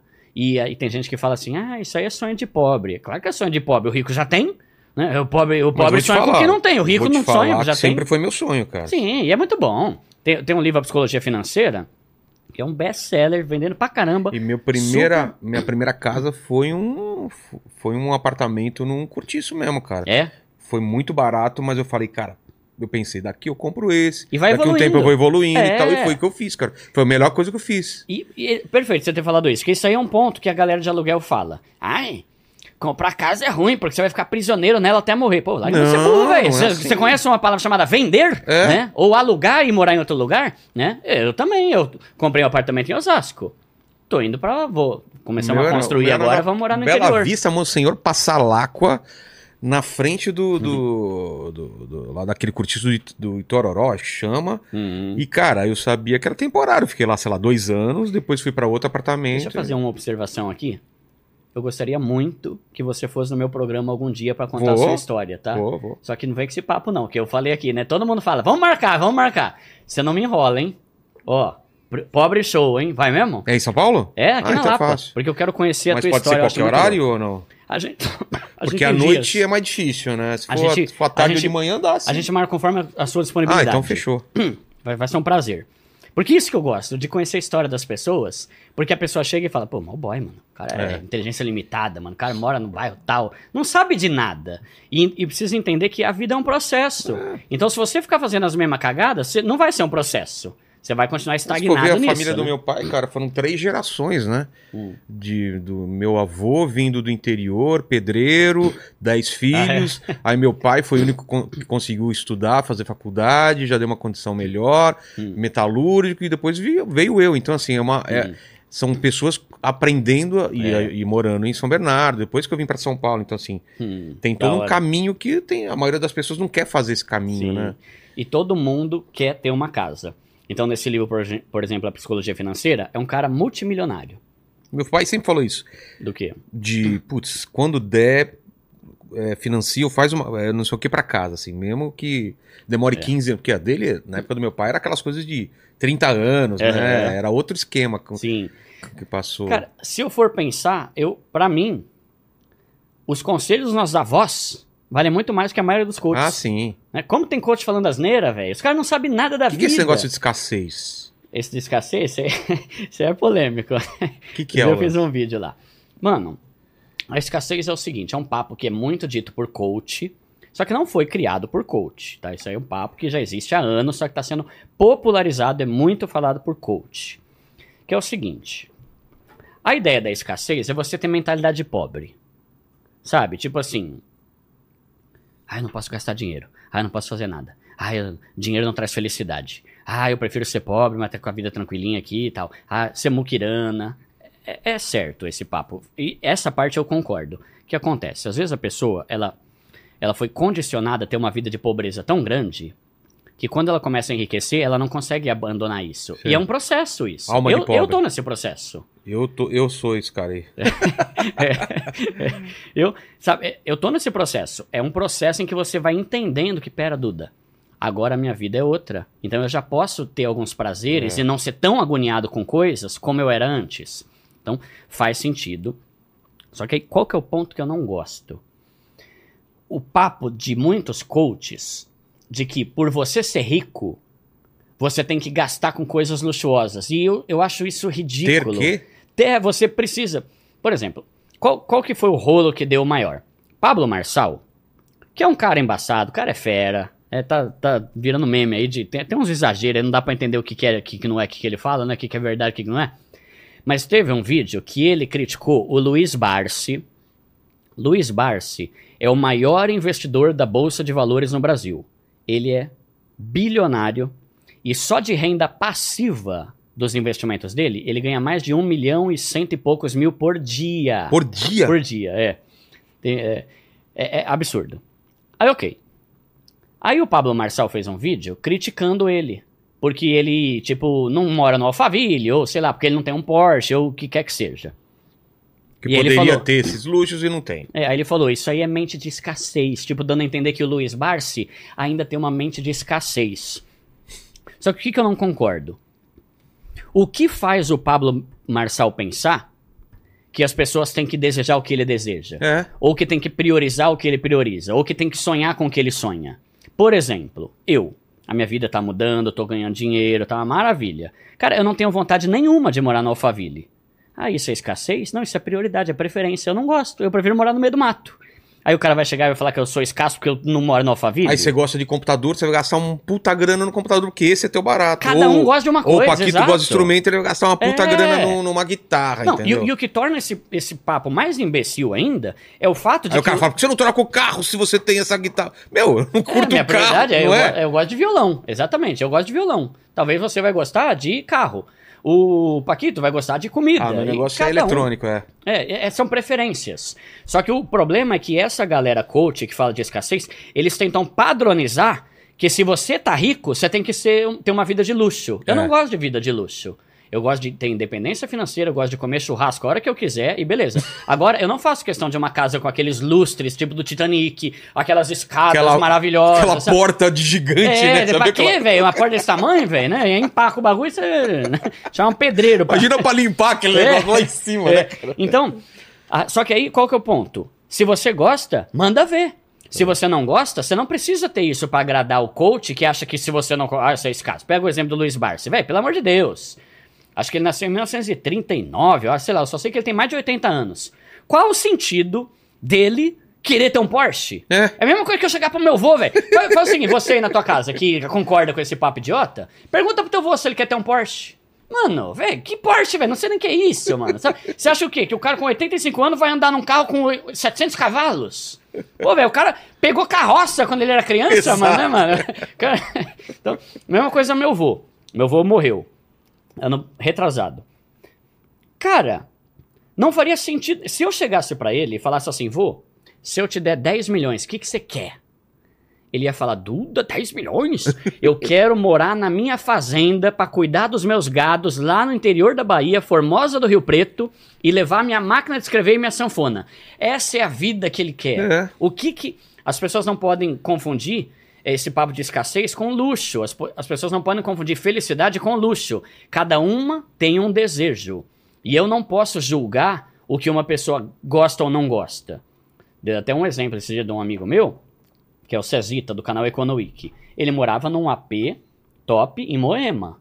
Incrível. Ele é investidor e tal. Ele parou e falou, não é isso que eu quero, mano. Não é isso que eu quero. Aí ele foi e se mudou, tá morando numa prainha, numa cidadezinha lá na Bahia, numa casinha normal. Aí tem um Uno, Uno Mille mesmo, quadradinho, é, tem um Uno. E ele, mano, ele é feliz pra caramba. Entende? Então, não dá pra você julgar o que uma pessoa tem que ter com base no dinheiro que ela recebe. É. Pode ser que você, se você ganhar 100 mil por mês, pode ser que você não tenha vontade de mudar o teu estilo de vida. E não tem problema. A pessoa pode ser simples e ela tem que tomar cuidado pra... O cara gasta numa viagem. Sim, O cara quer viajar de primeira classe, ficar num hotel bom e ele gasta É. nisso, sei lá. Nesse mesmo livro, mano, se você nunca leu, tenta ler esse livro, é muito Qual? bom. A Psicologia Financeira, é top. O cara fala, né, que a fortuna é aquilo que ninguém vê. A fortuna, a verdadeira fortuna é Ah, aquilo tá. que ninguém tá vendo. Então, hoje em dia tem gente que... O, o que que eu, o que que eu acho mais legal? O Luiz Barsi, que tem grana pra caramba, mas ele tá cagando de mostrar pro, pros outros o que, que ele gasta, ele é feliz. Ou um coach que tem que ficar se matando pra mostrar Porsche e BMW pra conseguir vender curso. Entende? Tipo, mano, eu prefiro ele. Sem falar que o Barça, ele tem uma casa incrível em Mariporã, tem um apartamento de 300 metros quadrados num- numa região top aqui, ele tem uma família formada, tem dinheiro, ele ama fazer as coisas. Quem sou eu pra falar que isso é escassez, entendeu? Pra mim, escassez é você ter uma vida que é, é- é focada em mostrar alguma coisa pros outros. Isso é escassez. Isso é escassez é limitado. Você, você tem inteligência limitada. entende? Tipo assim, você é um trouxa. Porque você tá preocupado em gastar dinheiro, preocupado em as pessoas verem como você usa o teu dinheiro. E a verdadeira fortuna é aquilo que ninguém tá vendo. Então pega eu, por exemplo, a minha vida mudou. Continuo com a mesma coisa. Cara, essa blusa aqui eu paguei 50 conto na Shein. Entende? Tá bom, por quê? Porque é só uma blusa. Eu não faço questão de ter uma marca incrível, ou o que quer que seja.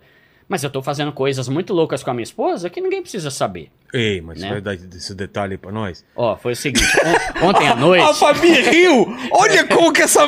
Olha a mente que ela tem. Você pensou a mesma Gente, coisa, né? quanta Estou faz- maldade, Que gente, maldade! né? Cara, Estou fazendo umas coisas muito loucas com a minha, com a minha nisso, mulher. gente. Ela que é recém-casada já falou: quem dera! É, de- Cara, que incrível ela ri.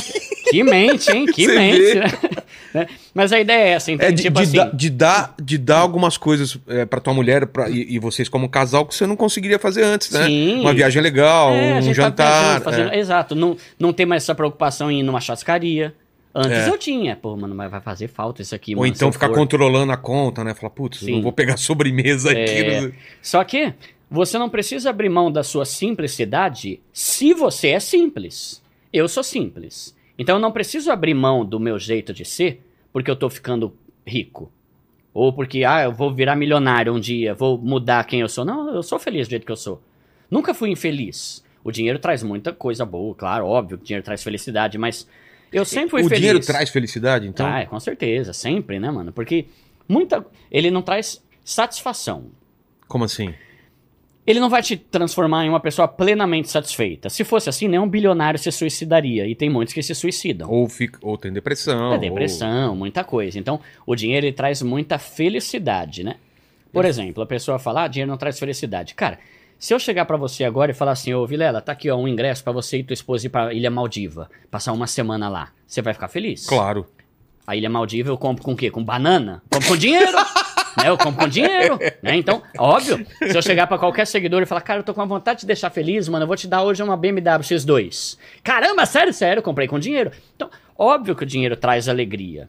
Ele traz muita alegria. Tem até uma frase né, que o pessoal fala, né? Que é muito melhor você tá com depressão em Paris do que tá com depressão em Osasco, né? que, é, que é onde eu moro, né? Então, assim, ele ameniza o problema, mas ele não traz plena satisfação. É, eu, como cristão, entendo que só Deus traz satisfação plena. Embora viver com Deus também vai ter perrengue, também vai ter, mas é outros 500. O que mais tem é. O que mais tem não, porque eu não parei pra contar, mas tem muito rico infeliz.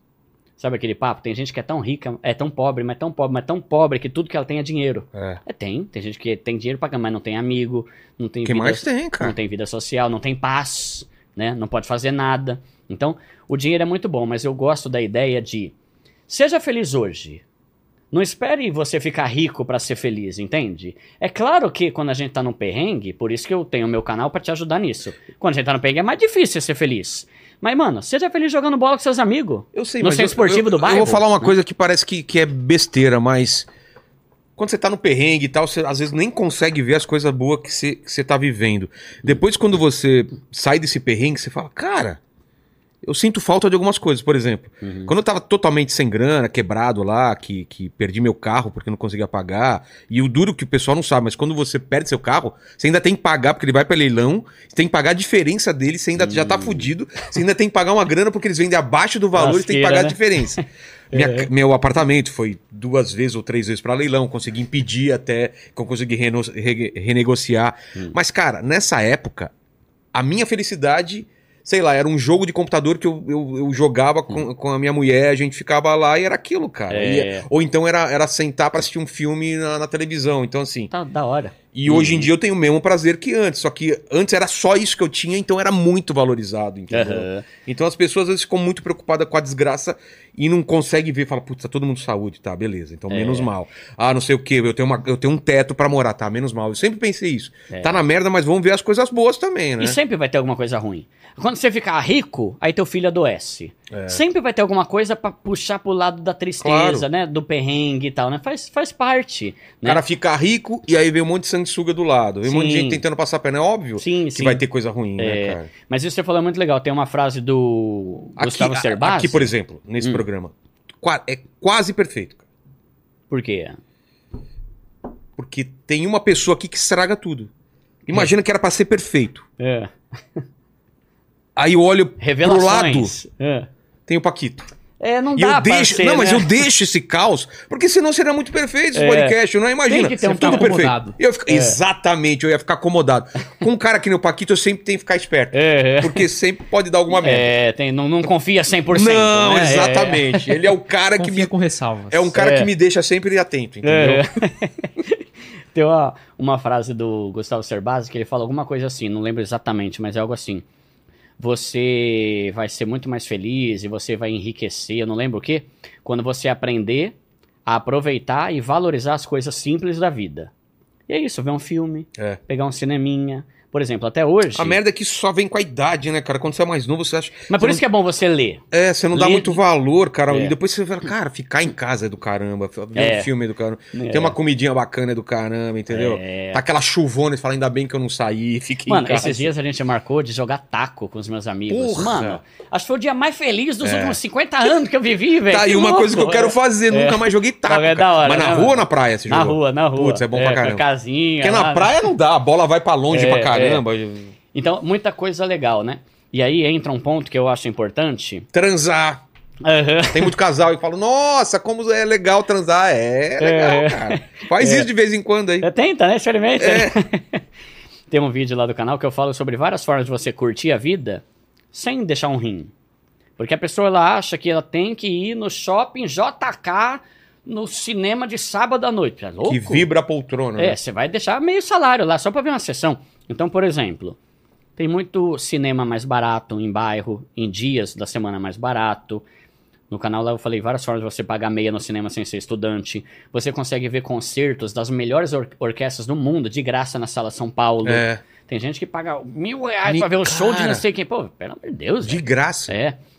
É, por exemplo, você Eu já fiz muito jogar curso. bola com os amigos. Já fiz muito curso da, da prefeitura de graça, de É. quadrinho. De Na USP tem curso É. livre, mano, de graça. Tem muita coisa boa. Então, você. um- Eu tô falando isso que tem uma frase no meu canal que eu falo, né? Não deixe que o enriquecimento tire a beleza das coisas simples da vida. Então, por exemplo, não toda semana, mas quase sempre eu e a minha esposa, a gente vai comer pastel na feira que tem perto de casa. Ô, mano, coisa tem coisa melhor que boa, pastel com caldo cara. de cana, mano. O caldo E de é cana eu 30 enjoei, conto. mas o, pastel ainda eu, eu, É bom tô demais, dentro mano, ainda. É bom demais. então, cara. essas coisas, sabe? Você andar com os, os seus amigos e que sempre foram seus amigos e fazer as coisas que vocês sempre fizeram. Às vezes eu vejo algumas pessoas, cara, que tão mal e eu posso estar julgando, mas eu tenho a impressão que aconteceu o quê? O cara era pobre, aí ele enriqueceu, virou um popstar, o cara mais famoso do mundo, e hoje tá triste, depressivo. Posso estar errado. Mas é porque o cara, mano, ele não faz mais nada do que ele fazia antes. É. Ele mudou os amigos, ele mudou os costumes, ele mudou as E amizades. de repente cara. eu não entendo porque tá triste. Sim, Porra! sim. Você não tem mais nada do que te fazia feliz antes, É. né? Então, não deixe que o enriquecimento tire a sua simplicidade. Porque vai acontecer. Eu acredito realmente que as pessoas vão, que estão me seguindo e seguindo outros canais, vão começar a mudar de vida. Não perde a beleza das coisas simples da vida. É legal você fazer coisa básica, que não tem custo, que não tem luxo nenhum, mas que te leva a se divertir. Só que se o cara é o pobre, que a única felicidade que ele tem é embalada de playboy de fim de semana, cara, você não vai mudar de vida nunca. Vai É. ser um pobre lascado que vai embalado fim de semana, né? Então, muita coisa. Andar de bike. A gente anda de bike quase todo mês. A gente vai com a galera da igreja. Bike noturna na Paulista. Pô, demais. Aí desce lá, vai pro Ibirapuera, depois volta pra igreja, sabe? Não tem custo, mano. Só que por que, que a pessoa tem essa tendência de achar que é caro se divertir? Não, não é. Talvez você que tá perdendo a referência das coisas, né? Mas o papo de escassez que eu bato de frente é isso aí, sabe? Eu entendo que a gente tem que tomar cuidado pra não ficar aprisionado aquela mente de pobre. Se a nossa vida tá mudando, a gente pode começar a gastar Ah, mais. por exemplo, né? mente de pobre que eu tenho até hoje. Se eu Hum. tô num hotel, posso estar cansado, mas eu não consigo perder o café da manhã que é de graça. acorda na hora, é. Acordo. Você acorda 5 pras 10, Tomo né? café da manhã e volto também. dormir, mas eu não perco o café Não, da manhã. é, é, Se eu é. tô no avião, eu peço pra minha É, mulher é. me acordar pra não perder o rango que tô vindo do É, avião. o Essa cara é uma- tá com Dramin, é, né? Dramin, não, me acorda, Babando. como babando, depois volto É. a dormir. Mas isso é legal. E aí tem uma outra coisa que eu acho legal também, que é assim: tem coisas que são coisas de pobre. Mas tem coisas que não são coisas de pobre, é coisa de gente inteligente. Você tomar o cafezão de graça é inteligente. Pô, você vai ter é fome burro, lá longe, é, né? aí É. Você janta só. Só janta, Você exatamente. um pastelzinho na praia, né? Então isso é coisa inteligente. Quer ver outro exemplo? Esses dias eu saí com uns amigos, aí a gente foi no McDonald's, fomos andar de bike, a gente foi no Mac de noitão, né? Aí quando chegamos no Mac, primeira coisa que eu fiz foi abrir o seu aplicativo pra ver o cupom, né? Aí chegou o cara, caramba, você tem dinheiro, mano, pra que usar cupom? Pra que que eu não vou usar? É. né? o cupom é 20 conto. Na- no caixa é 35, né? Pra que que eu não vou? Então, tem muita coisa, por exemplo, tem uma, uma coisa que eu falo no canal, que tem três tipos de pessoa. O muquirana, o econômico e o jumento. Mukirana é a mesma coisa de pão duro, não? É. O que, que é o muquirana? É o cara que ele tem condição, mas ele não gasta pra nada, porque não quer gastar dinheiro. O cara passa frio, mas não compra Ah, uma tá. blusa. O cara passa fome, mas não compra um doguinho de 3 reais, um cachorro quente. Esse é o muquirana. É o cara que ele gasta dinheiro. E isso é muito importante, Vilela. Muita gente não entende isso que eu vou falar, vou até tentar explicar da melhor forma possível, que isso pode mudar a tua vida. O muquirana é o cara que ele não quer gastar dinheiro pra nada. Pra nada. É pão duro. Caramba, velho, você tem. Sabe? Muquirana vem de um piolho. É um bichinho que É? chama muquirana. É um tipo um piolho e a ideia é o quê? É o cara que só quer sugar dos outros. O piolho vem, ele fica sugando, né? Parasita, né? Fica sugando os nutrientes da gente. Muquirana aí, ô, paga pra mim aí. Ô, se eu for lá, dá pra você fazer a minha. É, velho, não vai. É. Sabe, isso é- fica uma lição aqui. Você não tem dinheiro, não vai, criatura. Não fica querendo na bota dos outros. Isso é ridículo, né? Muitas vezes na vida, todo mundo da igreja ia pra, pra comer alguma coisa, eu ia pra casa, que eu não tinha dinheiro, eu vou ficar na bota dos outros. Isso aí é, pa- é coisa de muquirana, tá? E é o cara que não quer gastar dinheiro com nada. Simplesmente pra não gastar. O que, que é o jumento?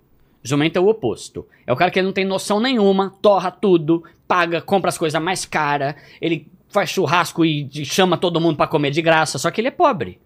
Então ele é um jumento. Por quê? Porque ele tá vivendo como se fosse rico e não é.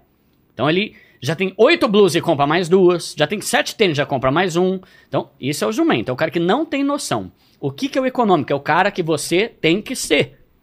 A mulher que você tem que ser. O econômico é a pessoa que ela compra aquilo que ela precisa, ela sempre pesquisa o melhor custo-benefício das coisas. Ela não sai comprando a primeira coisa e também não deixa de comprar. Se ela deixa de comprar, é o muquirana. Se ela compra o primeiro que vê, é o, é o jumento. Entendi. O econômico pesquisa preço. É o exemplo do McDonald's. Por que, que eu não vou usar o cupom? Ah, Duda, mas você tem 35 reais? Tenho. Mas por que, que eu vou pagar 35 É. sendo que eu posso pagar 20 na mesma coisa?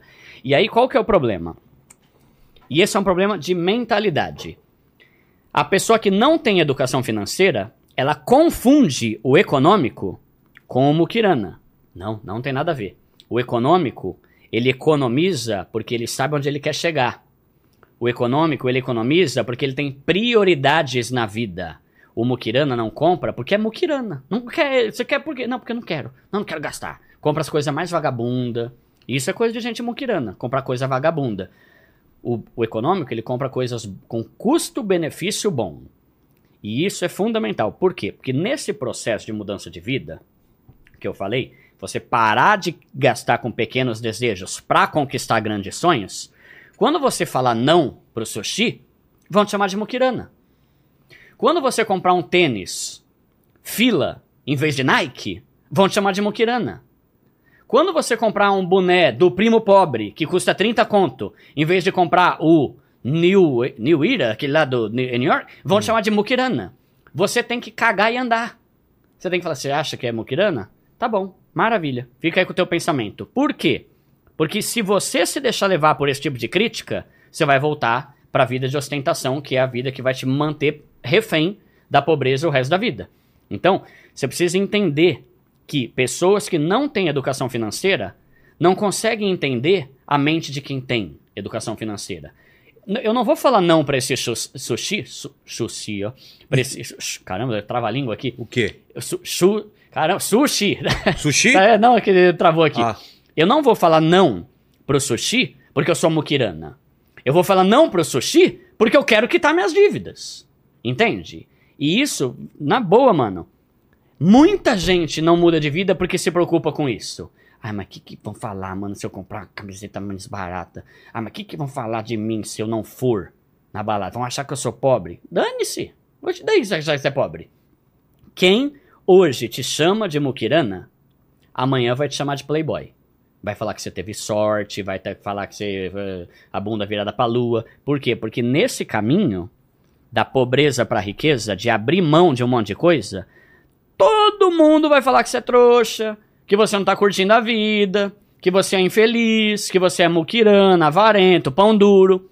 Só que aí quando a pessoa vê o resultado que você teve lá na frente, vai falar ou que você é playboy ou vai lá pra te pedir dinheiro. Cara, pode anotar. É. É sempre assim. Então, ignore. E isso é o poder da mentalidade. Se você tem uma mentalidade fraca, você se deixa levar. Ai, não, não vamos, vamos sim. Vamos para Ubatuba? Vamos, vamos. Não tem um real. Mas ele vai falar que vai para não parecer que é pobre ou para não parecer que é muquirana. Então, entenda. O econômico, ele diz não para muita coisa, não porque ele é muquirana, mas porque ele tem prioridade na vida. Que tá dívida é prioridade mais do que fazer churrasco toda hora na laje. Eu montar minha reserva de emergência e sair dessa pobreza desgracenta que eu tô é mais importante do que eu estar preocupado com a roupa que eu tenho. Entende? E tudo isso é educação financeira. Educação financeira não é sobre investimentos apenas. Não é sobre Wall Street, Faria Lima. Não, educação financeira é você entender como usar o seu dinheiro da forma melhor possível. E se você tiver uma mentalidade fraca, do tipo que se importa que te xinguem, você não vai sair da pobreza. É. Você vai continuar nessa vida de ostentação. Se você se importa muito com a opinião dos outros, vai, você vai ter vários problemas na sua é, vida, né? É, muito. Vai escolher a pessoa errada pra, pra casar, você vai comprar o carro que você não quer, É. você vai trabalhar onde você não quer, É, não é? ó, tem. Tem um, um- Eu chamo de tripé, né? O tripé do enriquecimento. O enriquecimento tem três melhores amigos: trabalho, simplicidade e investimento. Esquece Mega Sena, esquece Tigrinho, esquece proposta absurda que estão fazendo. Cara, você quer mudar de vida? Esquece Fórmula Ah! Vem comprar meu curso que eu vou te falar aqui, ó! 12 arrasta pra cima. Esquece, esquece. Trabalho, simplicidade e investimento. Trabalho, simplicidade e investimento. É um tripé. E se você tira qualquer um deles, cai. Rui, né? Trabalho, você vai ter. Por quê? Porque o trabalho é o que te dá dinheiro para É. conquistar alguma coisa na vida. E é trabalho e, inclusive, renda extra. Simplicidade, porque se você não tiver uma vida simples, tudo que você ganha no trabalho você vai gastar com ostentação. Ou com prazeres, ou com luxo. Simplicidade. E investimento. Investimento é fundamental. É obrigatório, eu costumo falar, né? É difícil um pobre mudar de vida? É difícil, mas é possível.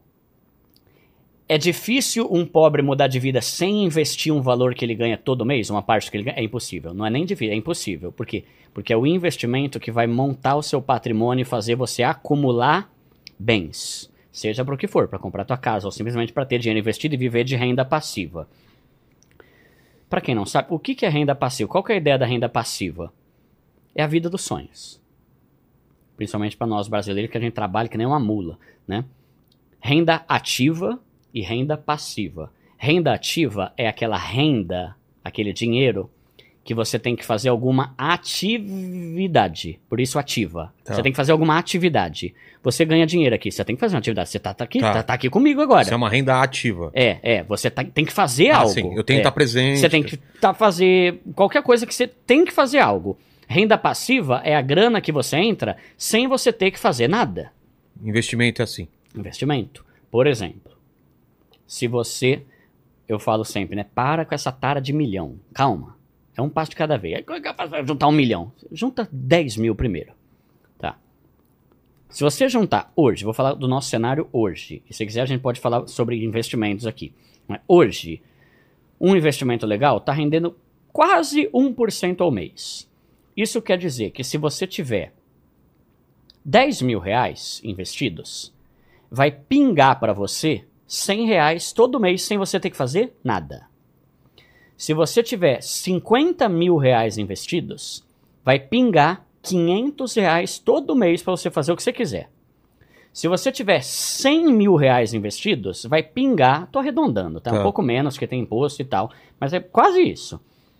Mil reais por mês. Se você tiver 300 mil reais investidos, três pau pingando para você sem você ter que fazer nada. E por que, que eu falo que é a vida dos sonhos?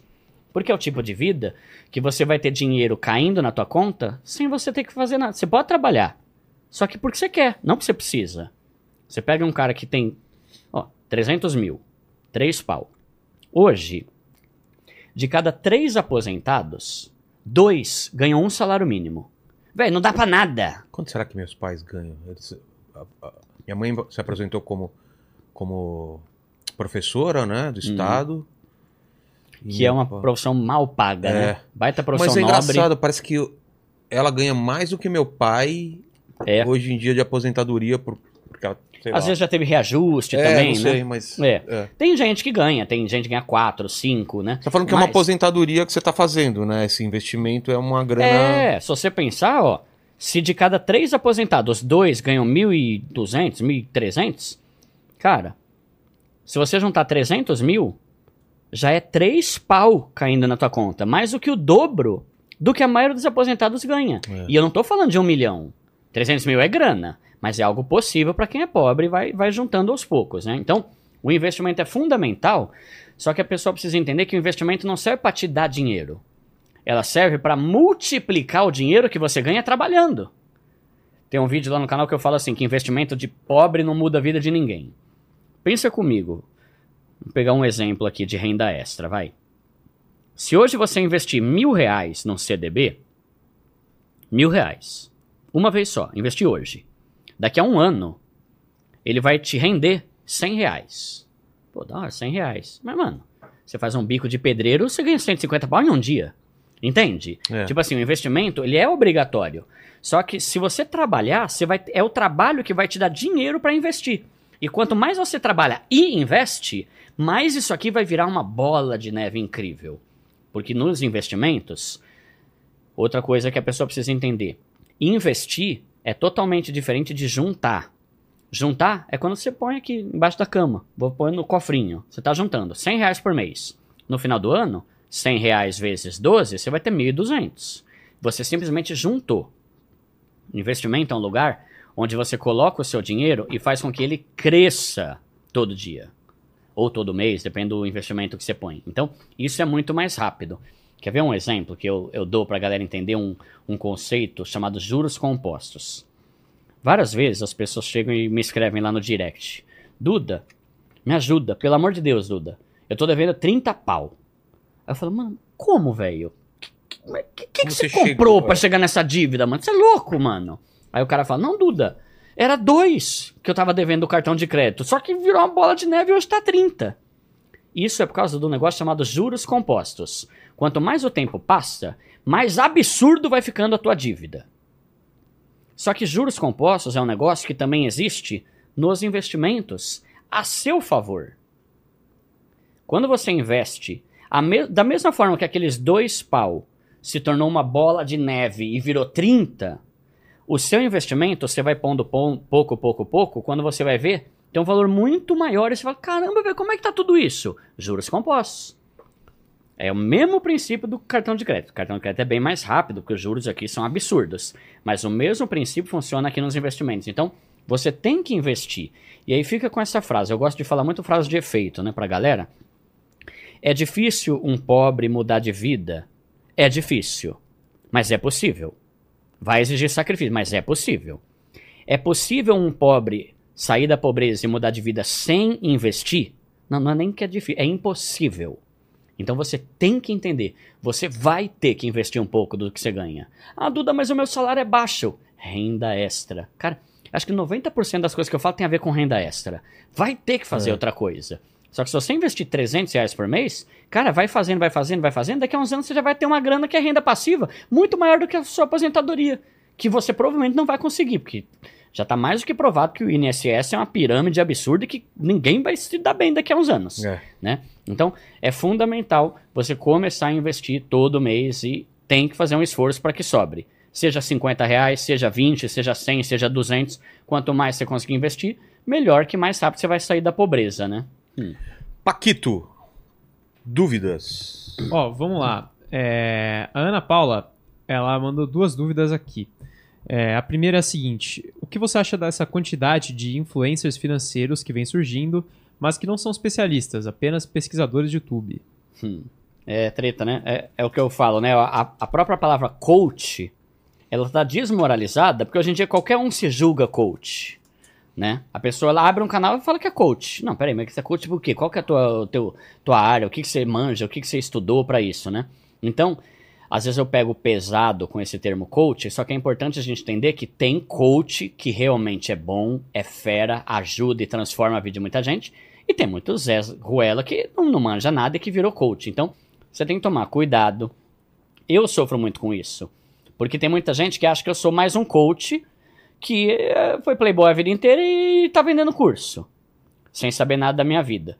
Então, você precisa entender quem é essa pessoa, o que, que ela faz, qual que é a, a, a área de, de, de especialização dela, ou o que quer que seja, se ela é realista e principalmente ler livros. Ler livro é maravilhoso, Vilela. Se tem uma coisa que faz a gente evoluir muito intelectualmente é, ler livro. É ler livro que vai fazer você entender o que, que é golpe, o que, que não é. É ler livro que vai fazer você entender o que, que é um charlatão, o que, que não é. É ler livro que vai fazer você ter a capacidade de analisar um vídeo e falar: peraí, mas eu não concordo com esse papo. Porque se você não tem opinião própria, qualquer coisa que alguém famoso falar, você cai. É o que o Napoleão Hill fala no livro Mais Esperto que o Diabo. Tem um livro dele que vendeu pra caramba, né? Ele fala sobre o alienado. O que, que é o alienado? É o tonto, não é assim que ele fala, né? Meu, meu jeito de falar aqui. É o tonto que não tem opinião pra nada e ele engole tudo que alguém mais famoso ou que quer que seja rico fala pra ele. E tem muita gente famosa que fala asneira. Tem muito influenciador que fala asneira. Eu já falei asneira, sabe? Então a gente tem que ler pra gente entender, montar o nosso ponto de vista a ponto de a gente ter capacidade de discordar do que alguém famoso está falando. Porque senão você vai ser um cara que é jogado de um lado pro outro. Ah, esse falou, ah, então é. Ah, o outro falou, ah, então é aquilo, sabe? Você não tem um ponto seu. Por exemplo, o papo de escassez. Eu poderia chegar e falar, não, mano, quem sou eu, velho? Você é louco, mano. Pablo Marçal, velho. Eu, sou- eu sou o Duda, de Osasco. Quem sou eu? Não, peraí, eu sou o Duda, um cara que tem opinião sobre as coisas, que lê livros e estuda e fala: pera aí, eu não acho que faz sentido isso. Se você não lê, você não tem essa capacidade de filtrar e reter o que é bom e jogar pra fora o que não faz sentido. né? Então, eu acho muito importante você trazer a si essa responsabilidade para você poder filtrar esses coaches sem vergonha, esse povo que vem com papinho besta. E é muito importante você ouvir os dois lados da moeda. Por exemplo, ah, eu sou de esquerda. Ouve quem é de direita também. Ah, eu sou de direita. Ouve quem é de esquerda também. Porque se você fica só ali no teu nicho, você nunca vai ter capacidade intelectual de discordar, de concordar e tal. Você ouve canal de rico? Ouve o primo pobre também, pra fazer um balanço ali. Sabe, peraí, aí ele falou isso, ele falou isso, qual que é... Aí você trazer. Porque, ah, inclusive, a Ambima tá começando a pegar mais firme nos influenciadores de finanças. É. Porque tem muita gente que tá falando asneira. E a gente que não sabe nada, não tem formação, não tem certificação nenhuma. E eu tive que correr atrás disso depois que criou o canal. Eu falei, peraí, mano, um milhão de seguidor aqui, eu vou falar Tem uma asneira. responsabilidade. Tem uma né? responsa. Então, eu acho muito importante trazer essa responsabilidade para você. E o que eu mais gosto nesse sentido são livros. Olha uma pesquisa que fizeram. Juntaram acho que 4 mil pessoas e perguntaram assim: qual que é o método de aprendizado que você acha mais confiável? Livros, é, YouTube, conversa com amigos, jornal, mídia tradicional. 78% falou que o que eles mais confiam são os livros. 78%. Aí fizeram outra pergunta: qual que é a forma que você mais aprende? TV, YouTube, ninguém lê. É. Então, percebe? A galera sabe que livro é mais confiável, Só que tem preguiça. só que tem preguiça e vai lá no YouTube. Então, você tem que tomar muito cuidado com isso. Eu falo por mim. Cara, escrever o meu livro exigiu muito mais responsabilidade pra mim. Porque é um livro. Se eu falo uma asneira num vídeo do YouTube, eu vou lá e tiro. corrige ou eu tira, corrijo, é. eu corto, edito e tal. Livro não. Então, a responsa de você escrever um livro é muito maior. Por isso que livro é tão confiável. Não que não tenha livro ruim. Tem, né? Mas eu próprio- gosto dessa o próprio ideia. tempo é, seleciona qual livro bom e É, qual as coisas ruim. mudam, É. né? É. E aí tem um outro ponto também sobre livros. Eu incentivo muito a galera a ler. Pensa assim, Vilela. É que você já conhece gente pra caramba, né? Por exemplo, hoje até eu tô conhecendo mais gente por causa do programa. Mas se eu fosse o Duda de Osasco que sabe tocar violão, eu nunca ia ter contato com, sei lá, Warren Buffett, com Bruno Perini, com Thiago Nigro, com Natália Arcuri, com um monte de gente. E aí você pensa, né? Você que é uma pessoa comum. Cara, eu nunca vou andar com essa pessoa. Eu queria andar com ela pra poder aprender com ela, porque você aprende com quem você anda, né? Cara, o livro te dá essa oportunidade por 20, 30 reais. Porque quando você lê um livro. Eu não conheço o Luiz Barsi. Nunca vi ele pessoalmente. Mas eu posso ler o livro dele e absorver todas as principais ideias dele escritas. Entende? Talvez eu nunca vou conhecer o Warren Buffett, que é considerado o maior investidor do mundo. Mas eu posso pagar 30 conto, comprar o livro dele, que vai ser praticamente um intensivão, como se eu tivesse uma semana com ele. É. Então as pessoas precisam valorizar mais o livro, até com relação a curso. Cara, o que eu já vi de curso, mano. Eu pego pesado com isso, viu, Vilela? O que eu já vi de curso, que é uma cópia exata de um livro que custa 30 conto. Sabe? Tipo assim, ah, vai ter. Vai, vou dar um exemplo aqui, vai, vou até mudar o livro para não criticar, né? Mas por exemplo, vai ter o Congresso é, aí bota nome em inglês para ficar mais impressionante, né? Congresso Financials Reiki Psicologia Financeira. Restart. Restart. É hoje que a tua vida vai mudar. 1499. Aí você vai ver lá o cara destrincha o livro A Psicologia Financeira que custa 30 conto. Entende? Então, pô, para pra pensar se faz a pena, se vale a pena você gastar dinheiro com isso, porque tem muita coisa. Vai, vamos pegar um curso. Tem curso muito bom, já fiz curso muito bom. Mas tem muito curso que custa um pau e 400. Véi, um pau e 400, mano, você consegue comprar 450 livros, mano. É, exagerando, né? Mas você consegue comprar muito livro. E sobra metade do valor. É. Entende? Então, tipo, cuidado com a forma que você está gastando, cuidado com quem você está ouvindo. E aí, até dentro desse ponto aí de, de, de seguir, né? A gente tem até aquele estudo que fala que a gente é a média das pessoas com quem a gente anda e tal. Antigamente, a gente era influenciado pelas pessoas com quem a gente anda. Ah, eu ando com a Fabi, com o Vilela, com o Paquito tal, então eu vou absorvendo o que vocês têm. Tá, só que depois da pandemia, houve uma mudança drástica no mundo, de forma que até hoje não voltou ao normal ainda, e hoje as pessoas mais seguem pessoas nas redes sociais do que andam com pessoas de carne É. e osso. É verdade. E aí eu trago, se nós somos uma média das pessoas com quem a gente anda, nós também agora somos uma média das pessoas que a gente segue. E se você só segue imbecil, você vai ser imbecil. E tem muita gente que só segue gente imbecil. Tá? Não vou falar nomes aqui porque isso é juízo de valor. Para mim, um imbecil é para um, para você é outro e tal. Mas, por exemplo, como você quer mudar de vida se você segue um cara que só fica falando de ostentação e vender curso? Ou Qual o sentido? perfil de fofoca. Ou perfil de fofoca, inutilidade, né? É, é isso. O- tudo que a gente era influenciado pelos nossos amigos e as pessoas com quem a gente andava, hoje a gente é influenciado pelas pessoas com quem a gente segue. E tem muita gente inútil, cara. Tem muita gente inútil. Então, faz uma limpa. Como que é? Acho que, se não me engano, tem uma média que o brasileiro, acho que posso estar errado aqui, mas se não me engano, passa quatro horas por dia em redes sociais. É mais do que eu passava em qualquer época da minha vida com os meus amigos. É. É tela o tempo todo. Né? Então, o que fazer? Faz um filtro. E a gente é influenciado pelas pessoas que a gente segue. Por exemplo, eu falei aqui que eu sou uma pessoa muito simples e tal, não gosto de ostentação e nada. Esses dias eu comecei a seguir um cara e o cara só fala de, de ostentação. Eu já comecei a ficar meio irritado já. Mas ele começava a mostrar os carros dele. Eu curto carro. Desde criança eu gostava de motor show, quatro rodas, colecionava revista, fazia adesivo, caramba, né? Eu comecei a. Caramba, mano. Será que algum dia eu vou ter uma Ferrari? Será que algum dia eu vou ter uma Lamborghini? E assim, eu não acho que é errado ter. Mas perceba como seguir aquele cara começou a me influenciar no meu jeito de ser. Então, se você é um cara que deveria estar valorizando sair das dívidas e montar sua reserva de emergência, de repente você segue um cara que só fala de ostentação, de restaurantes caríssimos, de baladas de playboy e de carros importados, você vai abrir mão disso aqui e começar a gastar dinheiro com ostentação. Então, faz um filtro, faz uma limpa nas pessoas que você segue. Primeiro que não tem sentido. Tem gente que segue 5 mil pessoas. Pra, pra quê, velho? Ninguém acompanha 5 mil, né? Faz uma, uma- um filtro ali. Ah, esse aqui não me acrescenta em nada. Não que só possa seguir gente que acrescenta, né? Tem amigo, tem gente normal e tal, tem coisa de humor, beleza. Mas tenta tirar gente que não acrescenta nada de bom e ainda te leva pro lado da ostentação. Ah, mas Duda, qual o problema da ostentação? Se você é pobre e quer mudar de vida, você vai ter que sair disso. Então não adianta ficar seguindo gente que fala disso. Você vai seguir gente que tá falando o, op- o oposto do que eu tô falando aqui, né? Então faz o teste, talvez pode mudar. Prolonguei pra caramba a resposta a essa pergunta aí, né? Tranquilo. Mas é, tem a ver com isso, né?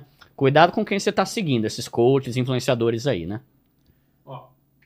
E ela mandou aqui também: é, cursos online na área de finanças fazem vários milionários estão fazendo vários milionários aí nos últimos anos no Brasil. No geral, você acha que eles são mais especialistas em finanças ou em persuasão? A maioria é persuasão. Né? E tem técnicas pra isso, né, mano? Tem técnicas. Mas a, o- a maior técnica deles é o quê? É a ostentação. Eu já falei pro cara, mano, se o cara tá tentando fazer você comprar um curso e tem uma Ferrari atrás, desencana. Se o curso é bom, você não precisa de uma Ferrari pra mexer com o psicológico da pessoa, sabe? Então, o, o maior gatilho dessa galera é falar da ostentação. Tanto, não sei se vocês já viram aqueles videozinhos do cara contando uma par de nota de dólar. É. Olha, não sei o que lá. É, é, pega trouxa. E se você for trouxa, você vai cair. Caramba, olha quanto dinheiro. Pega trouxa. Aquele dinheiro que ele tá contando é o dinheiro dos trouxas que compraram o curso dele, né? Então, tem curso bom, tem cursos muito bons, tem certificações muito boas, tem cursos que vão te ajudar muito mais, são organizados. Mas tem muito lixo que você paga caro por algo que você pode aprender de graça na internet, né? Mas eu acho que principalmente persuasão, gatilhos mentais, esses caras usam, né? Pra te induzir a comprar um negócio. É, é- é o- é o, é o negócio da, da propaganda de modo geral, né? Comprar coisas que você não precisa, né? Isso aí não é só vendedor de curso, né?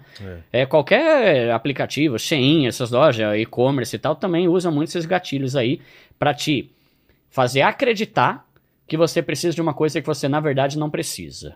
Acho que seria isso.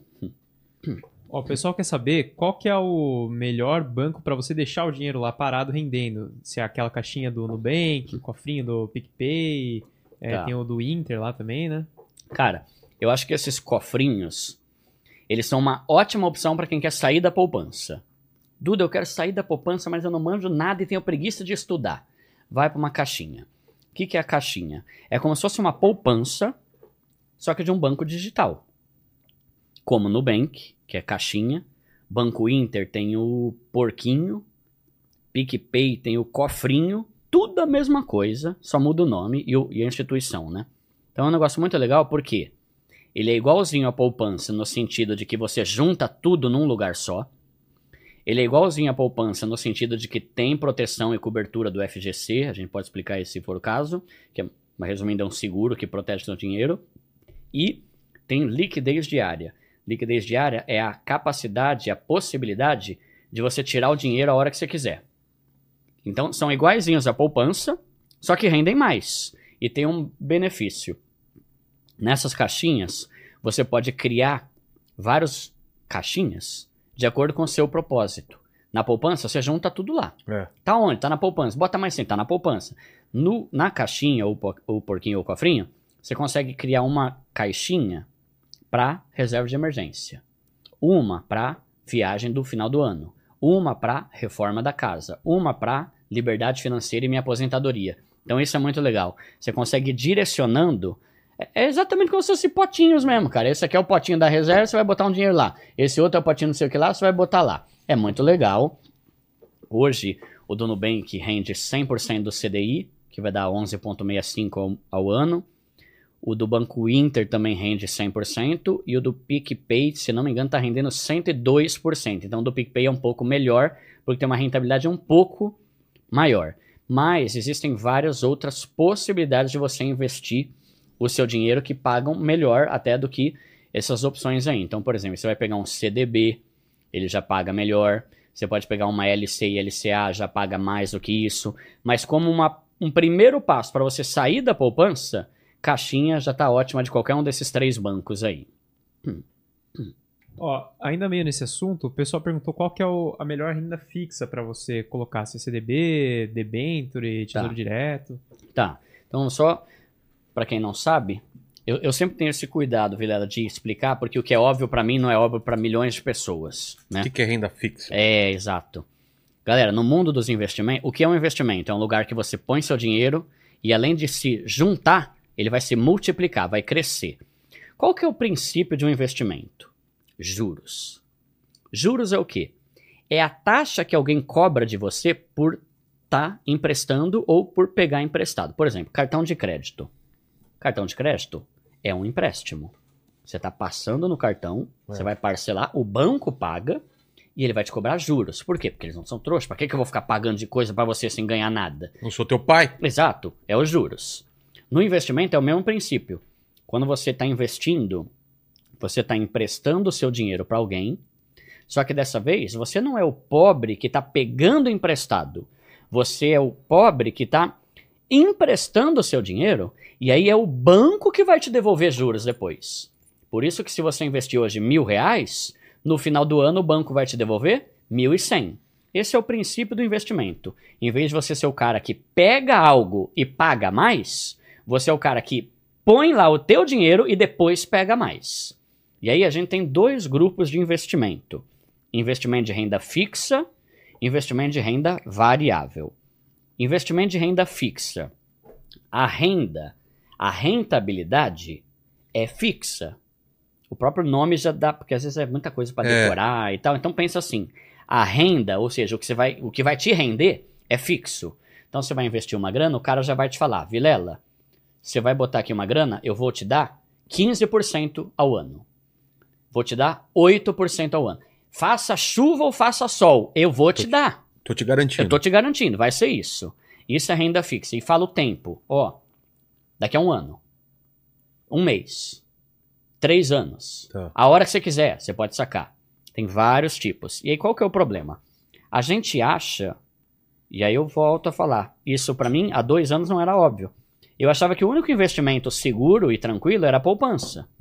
Porque a gente cresce ouvindo falar da poupança. Todo mundo, nos- nossos avós, né? Se não me engano, mano, acho que a poupança foi criada acho que em 1881, mano. Negócio Nossa. assim, é velho o bagulho. A gente cresce e acha que é isso, né? É o que tem pra hoje, a poupança. Só que dentro desse grupo de renda fixa, a gente tem vários investimentos que são tão seguros e até mais seguros que a poupança e rendem muito mais. Então, vou dar alguns exemplos e explicar cada um deles. O que, que é um CDB? CDB é quando você empresta dinheiro para o banco e o banco vai falar: Valeu, Vilela, deixou mil, final do ano eu te devolvo mil e cem. Tá bom. Aí E ele muita- vai usar esse dinheiro pra emprestar pra outras pessoas. Exato, porque aí tem muita gente que "Ah, tá estranha essa história. Pra que, que o banco precisa do meu dinheiro? Isso aí deve ser golpe. Não, não é golpe. É que o banco vai fazer de conta que eu sou o banco. O Vilela vai me emprestar mil reais. Caramba, banco precisa de dinheiro? Precisa porque eles são espertos. Se tem uma coisa esperta. Não ache que você consegue enganar banco. Às vezes eu vejo o vídeo, como enganar o banco? Não, não, não engana, filho, não engana. O banco vai pegar os mil do Vilela e eu vou pegar aqui, faz de conta que eu sou o banco. E eu falo, Vilela, valeu, hein, fera. Depois eu te devolvo 1.100. Só que aí o Paquito gastou muito dinheiro com hambúrguer, Pediu. tá lascado e vai precisar de empréstimo do banco. Aí eu vou chegar e falar, ô Paquitão, que isso, meu amigo? Tamo aqui pra isso, meu brother. Toma aqui milzão, ó. Depois você me devolve 1.400. Não, tá bom, eu tô desesperado. Eu preciso desse empréstimo agora, pelo amor de Deus. Beleza. Aí depois ele me devolve os 1.400. Eu te devolvo 1.100 e fiquei com 300. Ou seja, o banco usa o nosso dinheiro para eles mesmos ganharem cada vez É. mais. Então, quem se deu bem nessa história? Você ganhou 100 conto, o banco ganhou 300 e o Paquito só se ferrou. Porque ele pegou mil reais e perdeu mais 400 de juros. Entende? Quando você investe, você muda essa... É, é uma virada de 300, 360, não, 180 graus. Você passa, você deixa de ser o Paquito que tá lascado, precisando de empréstimo, e passa a ser o Vilela que tá com grana e tá emprestando para depois ganhar mais. Entendi. Então, é isso que é um CDB. Quem tá. nunca perde é o banco, né? Nunca. Não, não dá ponto sem nó, né? Por isso que os lucros são bilionários todo ano. Aí, vamos pegar outro investimento. LCI. O que, que é um LCI? Exatamente a mesma coisa, só que, neste caso, você vai me emprestar dinheiro para o banco e eu tenho que usar essa grana. Eu não posso mais emprestar para o Paquito pagar o hambúrguer, ou o carro, ou o que quer que seja. Essa grana eu tenho que emprestar para alguém, alguma empresa do setor imobiliário. Então, LCI tem a ver com mercado imobiliário. É diferente, tá? Para você vai ser a mesma coisa. Você me manda mil, depois eu vou te devolver uma grana e eu vou emprestar dinheiro em vez de ser para o Paquito para alguma empresa do setor imobiliário. LCA, a mesma coisa. Você vai me emprestar dinheiro, você vai investir num LCA, só que no caso do LCA, o banco não pode emprestar para o Joãozinho, não pode emprestar para o Paquito, não pode emprestar para a Meire, não pode emprestar para o setor do imobiliário, ele tem que emprestar para alguém do agronegócio. Letra de crédito do agronegócio, letra de crédito do imobiliário. Tá? Então, eu tenho que mandar para o agronegócio. Para você não muda nada. Para você, você está emprestando dinheiro para o banco e depois vai ganhar um lucro. Só que o que, que muda aqui com relação a LCI e LCA? Como o banco vai pegar essa grana que você deixou aqui e investir no setor imobiliário ou agronegócio, isso faz o país crescer. É. Então o governo não cobra imposto de renda. Então, o CDB é bom, o banco vai prestar pro João, depois te devolve, só que vai ter uma dedução do imposto de renda. Eu vou tirar uma partezinha na hora de te devolver. O banco já faz isso, você não tem que pagar nada. Esse é outro medo que a galera, ah, eu tenho medo de imposto, sei que lá. Não, você não tem que fazer nada. Quando você resgatar o dinheiro, já vai automaticamente a parte do imposto, você pega a tua grana. No caso do LCI, é igualzinho, mas por ser no imobiliário ou agronegócio, você não tem que pagar imposto de renda porque o governo entende que você está investindo no país. E é bom para o país, para a nação, né? Mesma coisa. Vamos pegar outro exemplo de investimento de renda fixa. Tesouro direto. O que é o tesouro direto? É o mesmo princípio, só que em vez de você estar emprestando teu dinheiro para o banco, você está emprestando teu dinheiro para o governo. Caramba, pro governo? Mas para quê? Pois é, porque eles também fazem dinheiro com teu dinheiro. Eles vão pegar o seu dinheiro, vão investir esses mil reais. Vai, o Vilela investiu mil reais aqui no governo, por meio de um tesouro direto. O governo vai pegar essa grana, vai investir em segurança, saúde, habitação, é, educação, o que quer que seja. No final do ano ele vai te devolver com uma rentabilidade. Então, é, a renda fixa é basicamente isso: você emprestar o seu dinheiro para alguém e depois alguém te devolver essa grana. Tá. Debentures. O que, que são uma debenture? É o mesmo princípio, igualzinho, só que em vez de você estar tá emprestando seu dinheiro para o banco ou para o governo, você está emprestando para uma empresa. A empresa, faz de conta que a empresa está precisando de uma grana para investir, para construir uma unidade nova. Em vez deles irem lá no banco e pedir empréstimo com juros absurdos, eles falam assim: Vilela, se você quiser investir aqui, ó, manda aí milão, daqui a um ano eu te devolvo 1.100. Estou simplificando aqui os cálculos aqui só para facilitar. Então você empresta para uma empresa e aí depois essa empresa te devolve. É bom para a empresa porque ela vai pegar a grana de um monte de gente, vai construir um prédio novo, vai aumentar o faturamento, vai ter lucros absurdos e depois elas devolvem com uma merrequinha de juros para gente. Então a ideia é essa. Agora, o que, que é o ponto importante da renda fixa? Lembrando, tudo isso é renda fixa porque você já sabe qual vai ser a rentabilidade do seu investimento. É importante você vê se esse investimento tem um seguro chamado FGC, Fundo Garantidor de Crédito. Quando você compra um carro, comprei um Onix, um Argo, um Mob, você vai lá e faz o seguro. Quer dizer o quê? Se alguém roubar esse carro ou se der ruim, o seguro vai te devolver a grana dele. 50 mil, 80 mil, quanto quer que seja, vai te devolver. O FGC é tipo um seguro que vai falar assim: Vilela, você está investindo mil reais no banco. Ai, mano, mas eu morro de medo desse banco quebrar. Ai, com essa crise no mundo tá feia a coisa, eu não quero correr esse risco. Calma. Se você investir a sua grana no banco, mesmo se o banco quebrar, você vai ter essa cobertura do FGC e eles vão devolver o dinheiro que você tinha, limitado a 250 mil reais por CPF e por instituição. Então, se você investir 250 mil e eu quebrar, o FGC te devolve os 250 mil. Se você investir aqui 400 mil e o banco quebrar, o FGC te devolve 250 mil, que é o máximo, e você se ferra com 150. Então, o FGC é um negócio que traz a todos esses investimentos a mesma segurança que tem na poupança. Só que tem alguns investimentos desses que rendem o dobro do que a poupança rende, muitas vezes. Então, você tem que analisar se a renda fixa tem cobertura do FGC ou não. FGC é só para investimentos de renda fixa em banco. Então, se você fizer um CDB, que é o primeiro exemplo que a gente deu, tem FGC. É renda fixa no banco. Se você fizer um LCI, tem FGC. Renda fixa no banco. LCA, renda fixa no banco. Tesouro direto tem? Não, não tem. Porque não é banco. Você está emprestando para o governo Ah. no tesouro direto. Debenture tem cobertura do FGC? Não, não tem. Porque você está emprestando seu dinheiro para uma empresa e não para um banco. Então, se você quer começar a sair do zero no mundo dos investimentos, sair da poupança, contas digitais, caixinha, cofrinho, porquinho que a gente falou, CDB, LCI, LCA. São as cinco principais opções para você ter uma rentabilidade melhor que a poupança, tendo a mesma segurança que a coisa dá, que a poupança dá. Tesouro Direto não tem cobertura do FGC, mas em compensação, você está emprestando seu dinheiro para o governo. E cara, o governo faz o que quer.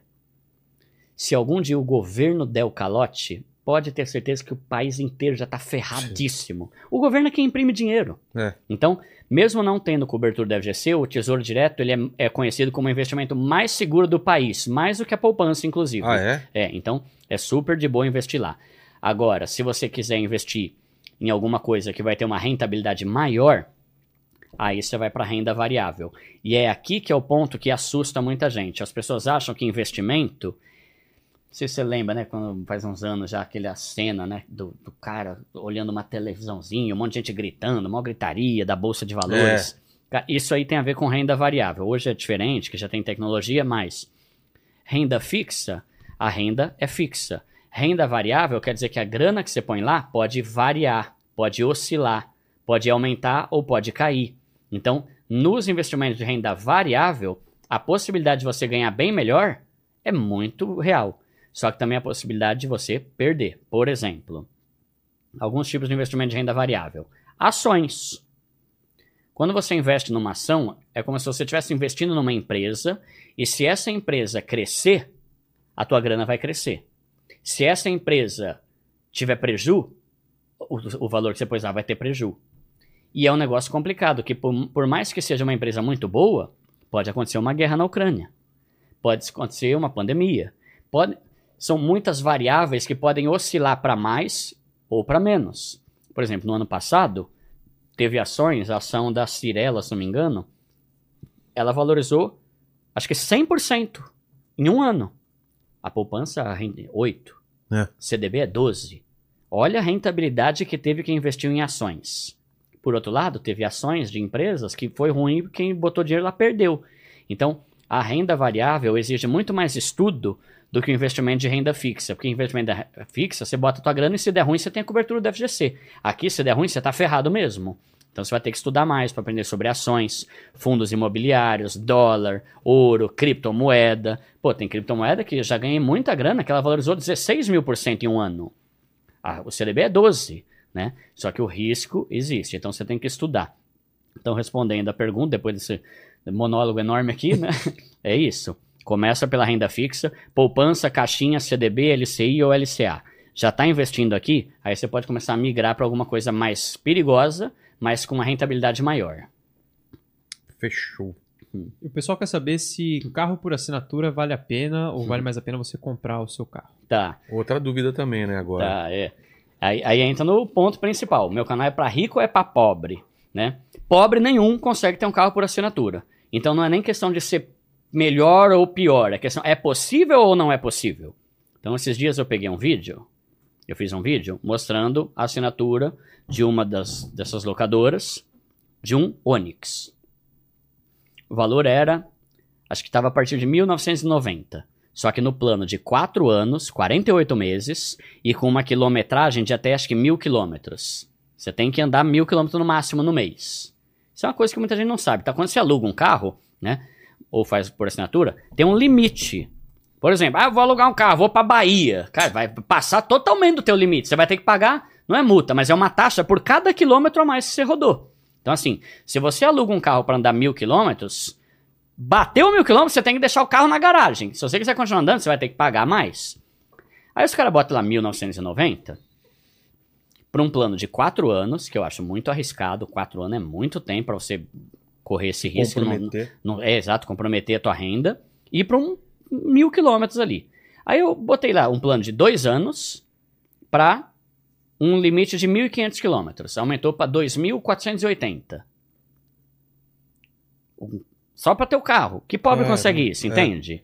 Tipo aí, você vai botar gasolina. Um cara que anda 1.500 km por mês, ele vai botar aí, sei lá, 500, 600 de gasolina. Já é mais de 3 pau. E aí, para você ter o carro, você nunca pode gastar mais que um terço do teu salário com carro. Ou seja, para você ter o carro mais barato, mais simples, mais popular de assinatura, você tem que ganhar no mínimo 10 pau.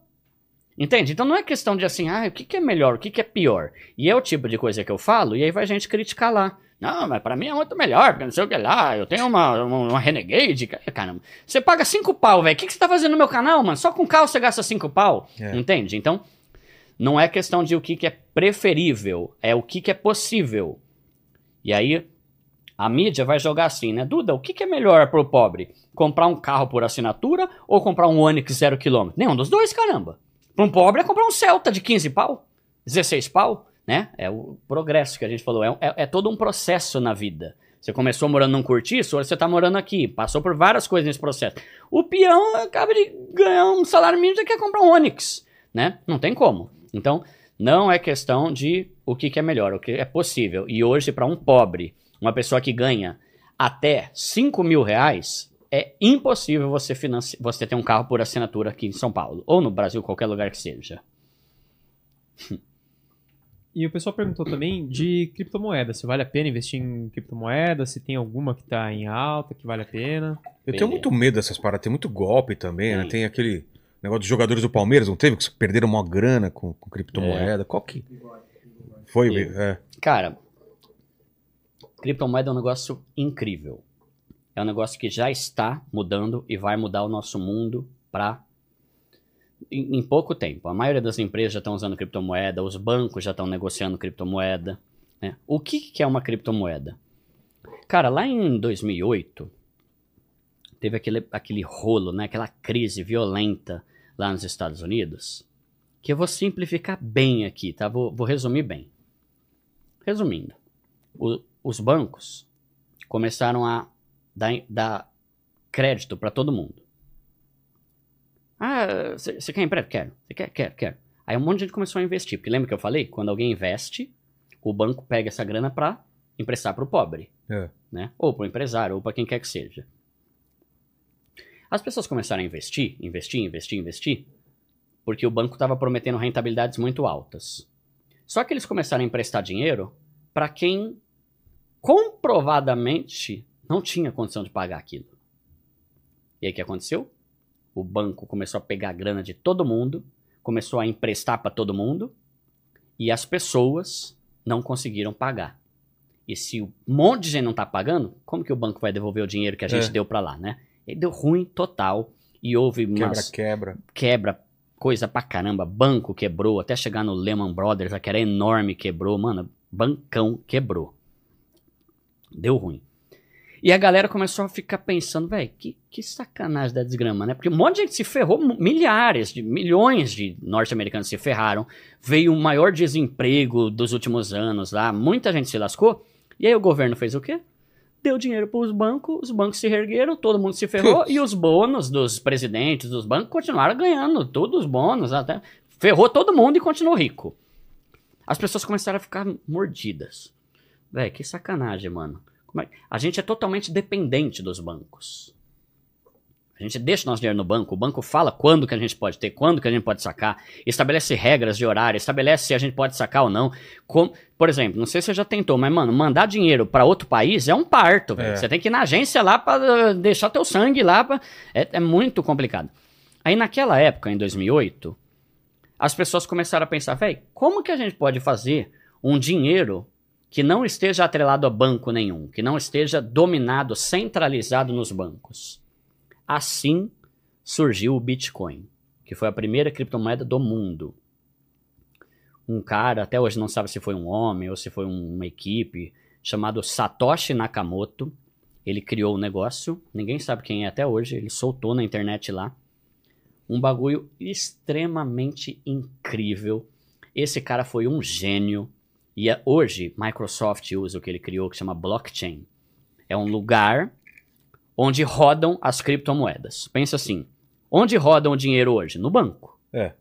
Eu quero te mandar grana, tem que entrar no aplicativo do banco pro banco mandar. Eu quero fazer um Pix, eu tenho que pedir pro banco fazer. Eu quero mandar dinheiro, eu quero fazer um empréstimo, tem que ir no banco. Qualquer, o banco tá centralizado, o dinheiro de todo mundo tá aqui. É Por isso que a galera ficou preocupada. Pera aí, os bancos nos Estados Unidos tudo quebrando, eu vou deixar meu dinheiro no banco?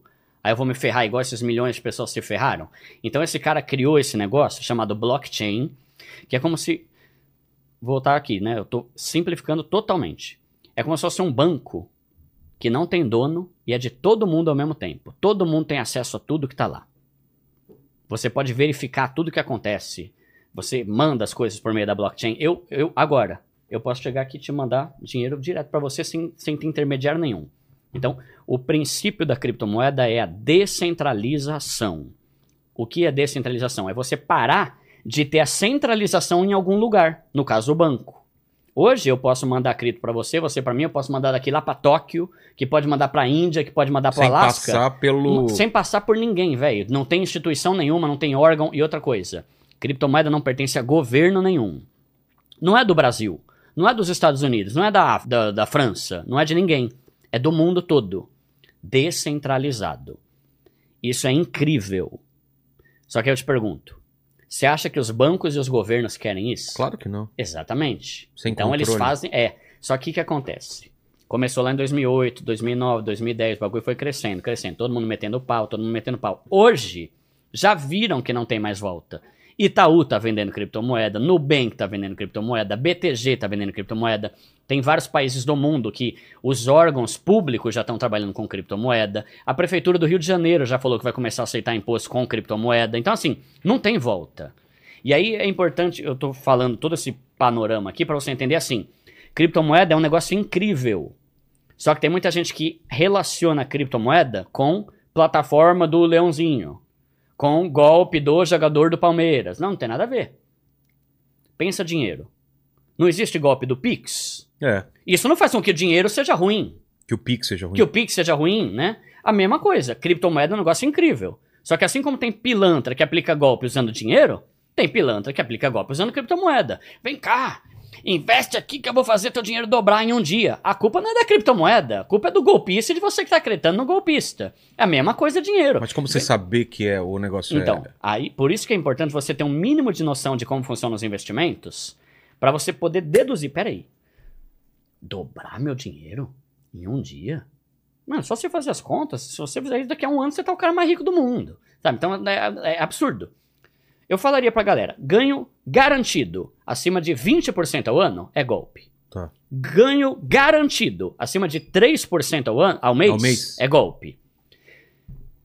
Mas repara, tô falando garantido. Criptomoeda, tem criptomoeda que já valorizou 30% em um dia. É, mas não, não é, é garantido. Exato. Então, criptomoeda é isso. Tá mudando o mundo. Imagina que louco isso aqui, ó, Vilela. Você gosta de viajar, né? Eu acho viajar muito louco. Hoje em dia até tem algumas contas e tal, mas imagina uma moeda global que aceita em qualquer lugar que você for. Não precisa trocar. Não precisa trocar, não precisa ir na casa de câmbio, aí você troca o real por dólar, aí perde mal grana nas taxas, aí depois você vai nos Estados Unidos, troca de novo, depois quando você volta, retroca. Você perde dinheiro pra caramba. Hoje isso já é uma realidade. Hoje em dia, por exemplo, você tem um cartão, aqui eu não vou fazer propaganda aqui, mas tem uma empresa que me patrocina, tem um cartão, cara, qualquer país do mundo você consegue comprar o que você quiser com o teu cartão e vai descontar do teu saldo de Bitcoin. E ele já converte pra moeda na hora, então não tem que fazer câmbio de nada. Pô. Isso é muito louco. Vai diminuir ah, o teu custo, vai ter muito mais praticidade. Só que criptomoeda existe a rodo. Existe muito tipo de criptomoeda, de dezenas de milhares de criptomoedas. Então, o problema é você tem que saber onde você está investindo. Porque assim como existe o Bitcoin, que hoje é sensacional e já está sendo usado por praticamente todas as maiores empresas do planeta, e planeta mesmo, tipo Google, Microsoft, Tesla, Disney, tudo já está usando blockchain e Bitcoin. Também tem criptomoeda feita de fundo de quintal.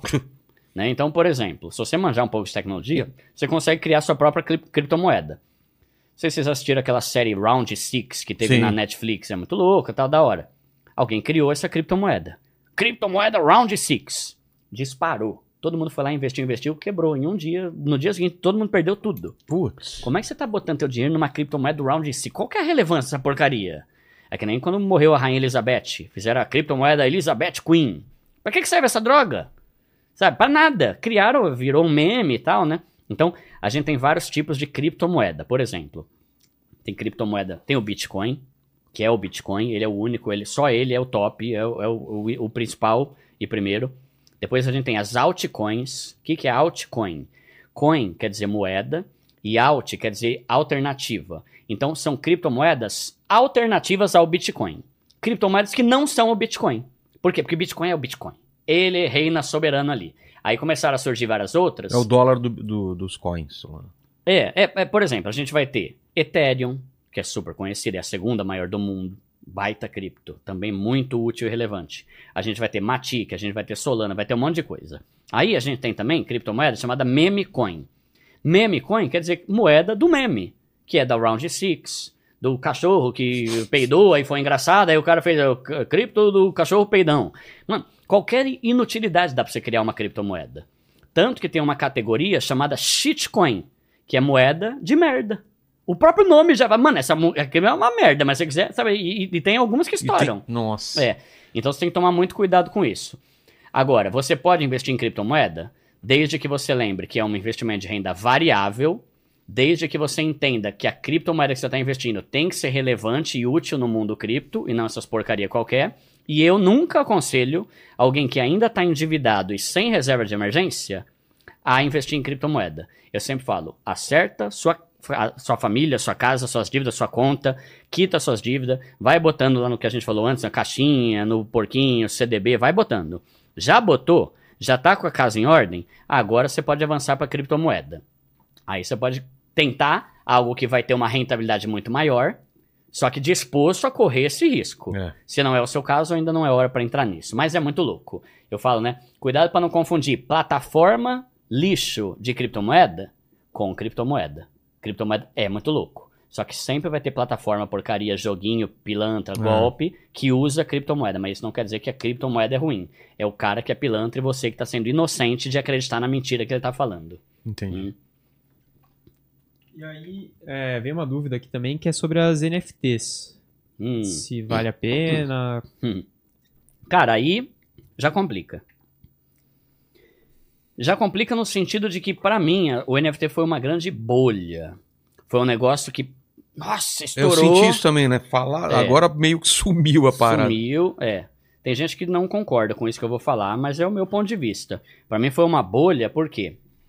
É um negocinho, um, selinho, um virtual ali, um desenho, o que quer que seja. Só que por conta de gente famosa, sem noção, que começou a pagar milhões nisso, a galera achou que era um mercado estupidamente incrível. Caramba, mano! Neymar pagou 6 milhões, velho! Tem um aqui que custa só mil, vou comprar. Tipo assim, sabe, fazendo Sei. comparações? Não tem nada a ver. E até que esses famosos que compraram coisa de milhões se arrependeu, porque hoje não vale nada. Putz. Então, tem NFT de tudo quanto é tipo.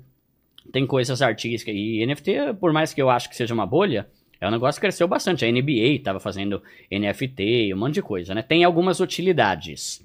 Mas o ponto é que muita gente pagou milhões há uns anos atrás aí, há uns dois anos, achando que ia ser um negócio que todo NFT ia valorizar pra caramba. Aí começaram a comprar coisa pagando caro, e aí as pessoas viram que não era tudo aquilo, e aí todo mundo, ou muita gente, perdeu dinheiro. Mas tem a sua utilidade. Então, por exemplo, tem alguns NFTs que você compra que te dá acesso a alguma coisa.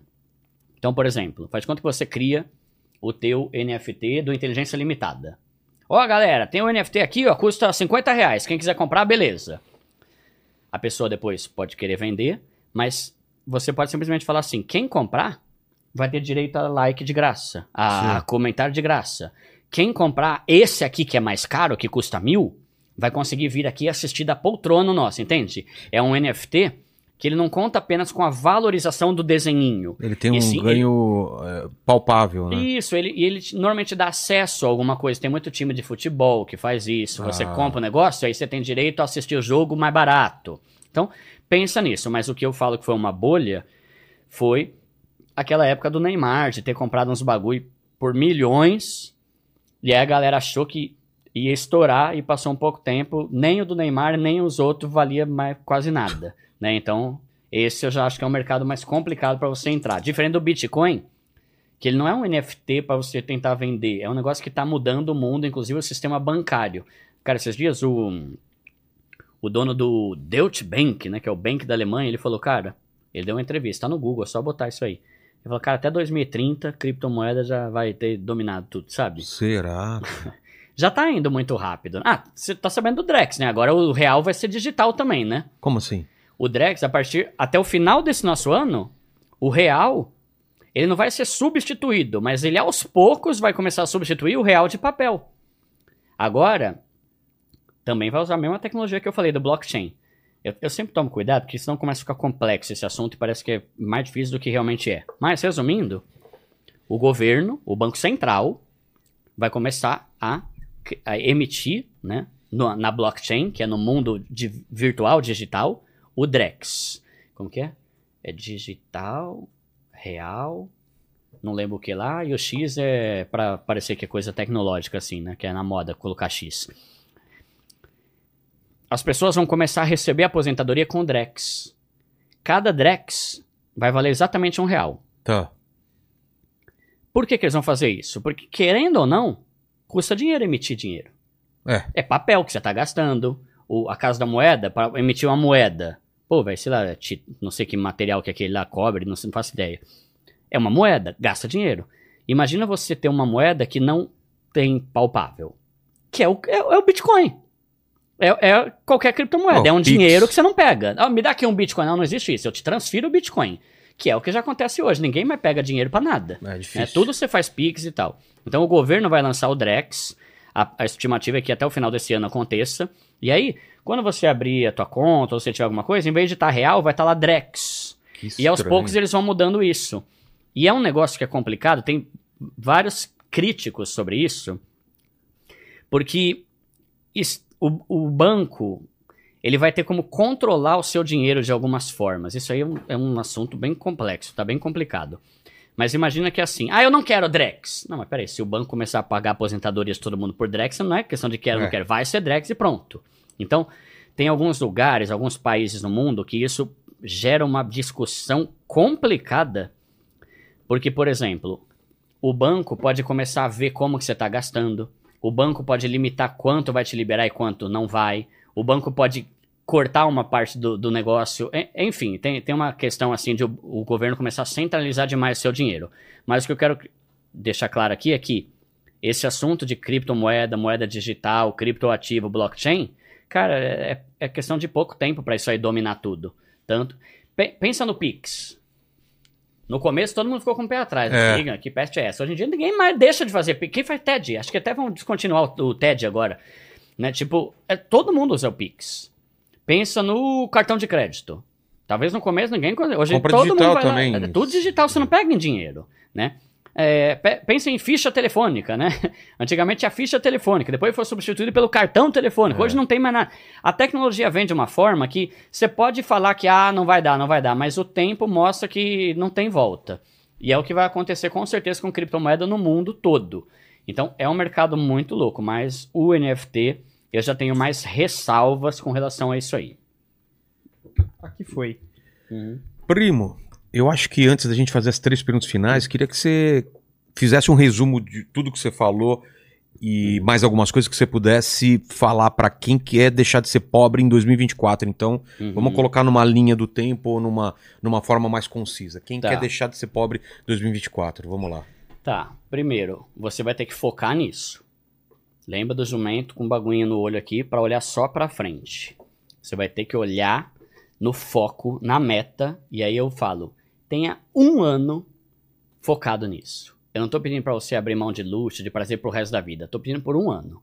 Por um ano, foque em eu vou mudar de vida esse ano.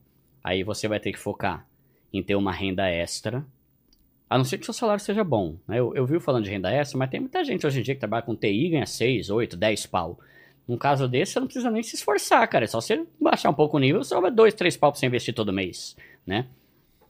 Foque em quitar suas dívidas. Para. A gente normalizou ter dívida e É. nunca foi normal. Não é legal. Eu não gosto de dever nada pra ninguém. Por que, que pro banco eu gosto? Por que, que pro cartão eu gosto? Por que, que pra Casa Bahia eu gosto? Aprenda a não normalizar ter dívida. Odeie ter dívida. Claro, ah, mas tem dívida de alavancagem, sei o que lá. Tá, mas o foco aqui é pobre que quer sair da pobreza. Odeie dívidas, para com isso. Começa a focar em quitar suas dívidas e não voltar a elas. Tá? Porque não adianta você tapar um buraco e abrir outro. Então, foque nisso. Procure empresas de renegociação, como Serasa, Acordo Certo, tem até o programa Desenrola Brasil aí também, que tá rolando. Então, é, é você correr atrás para ver como você consegue quitar e limpar teu nome pagando menos do que o valor que tá lá. Tá? E é fácil isso. É só você entrar nesses sites aí que eu falei, você consegue consultar lá e ver uma proposta para você quitar mais rápido. Tenha sua reserva de emergência. Lembra isso, o rico não é o cara que tem um tênis caro. É o cara que não deve nada para ninguém, tem dinheiro no banco e trabalha para poder curtir em paz e não para ficar pagando boleto. Essa é a meta. Então, monta sua reserva de emergência. Pode ser três pau. Ah, Duda, três pau. É, mas se você não começar, você não vai ter nunca. Começa com pouco mesmo, mas vai demorar muito, mas começa. Se não começar nunca, vai demorar a vida inteira, né? Então, faça. E comece a investir. E aí uma coisa que eu falo muito. Cuidado com cartão de crédito. Cuidado com cartão de crédito. Esse é. Ó. Eu, eu quebrei por causa de dois cartões de crédito. É, é Era, um- era, era uma dívida absurda dos dois, tive que fazer acordo, fiquei um puta tempo sem cartão de crédito, fica pagando Aham. parcelado. Foi o que quebrou, cara. É, não. Aí chega é. um ponto, você paga só o mínimo e aquele negócio Aí vai. ferrou. Cara, vai Aí aumentando ferrou. de um jeito. É. Ó, 80% das famílias brasileiras estão endividadas. Se você pegar todos os endividados do Brasil, de cada 100, 96 é por causa do cartão de crédito e do limite da conta. Ah, que é Então, a mesma assim, coisa, né? É, eu, eu sei que tem benefício, ah, tem cashback, ah, tem milha, mas você tem que focar. Você quer sair da pobreza ou você quer ganhar cashback? Sabe? Parar com isso e vai ter uma hora que você vai poder. Hoje eu uso cartão de crédito, tudo eu uso no crédito. Só que tem uma diferença. Eu não uso o cartão de crédito porque eu não tenho dinheiro. Eu uso porque eu quero ganhar o cashback e na mesma hora eu vou lá e já pago. Eu nunca parcelo nada, eu não fico devendo, eu não gosto de planejar para o amanhã o que eu não sei como vai ser meu amanhã. Entendi. Sabe? Então, toma muito cuidado com o cartão de crédito. Esse papo, por exemplo. Ah, comprar no cartão de crédito é uma maravilha, porque depois você antecipa e ganha desconto, parcelando, né? Porque tem realmente isso, né? Você parcela compra e depois você vai lá, se você antecipa as parcelas, você consegue um desconto. Só que o problema é, o brasileiro tem educação financeira para ouvir esse conselho? Isso é uma coisa que eu pego muito no meu canal. Uma coisa é eu ser inteligente, outra coisa é eu ser sábio. Eu posso falar isso, vai ser inteligente. Só que vai ser sábio para um mundo que não tem educação financeira, nunca teve, não sabe ter controle emocional? Então eu parto disso. Dentro do meu contexto, eu prefiro não use. Porque senão você vai comprar a jujuba, você vai comprar a garrafa, o microfone, a TV, e quando você vai ver no final do mês, você não tem dinheiro nem para antecipar, nem para pagar a parcela normal. E vai virar uma bola de neve. Então, não é que eu odeio o cartão de crédito, é que para quem é pobre eu falo, quebra essa desgraça. Quebra essa desgraça. Vai se virar com o que dá. A não ser que seja para comprar, nossa, Dudu, tô passando fome, meu filho tá morrendo, não tem leite. Beleza.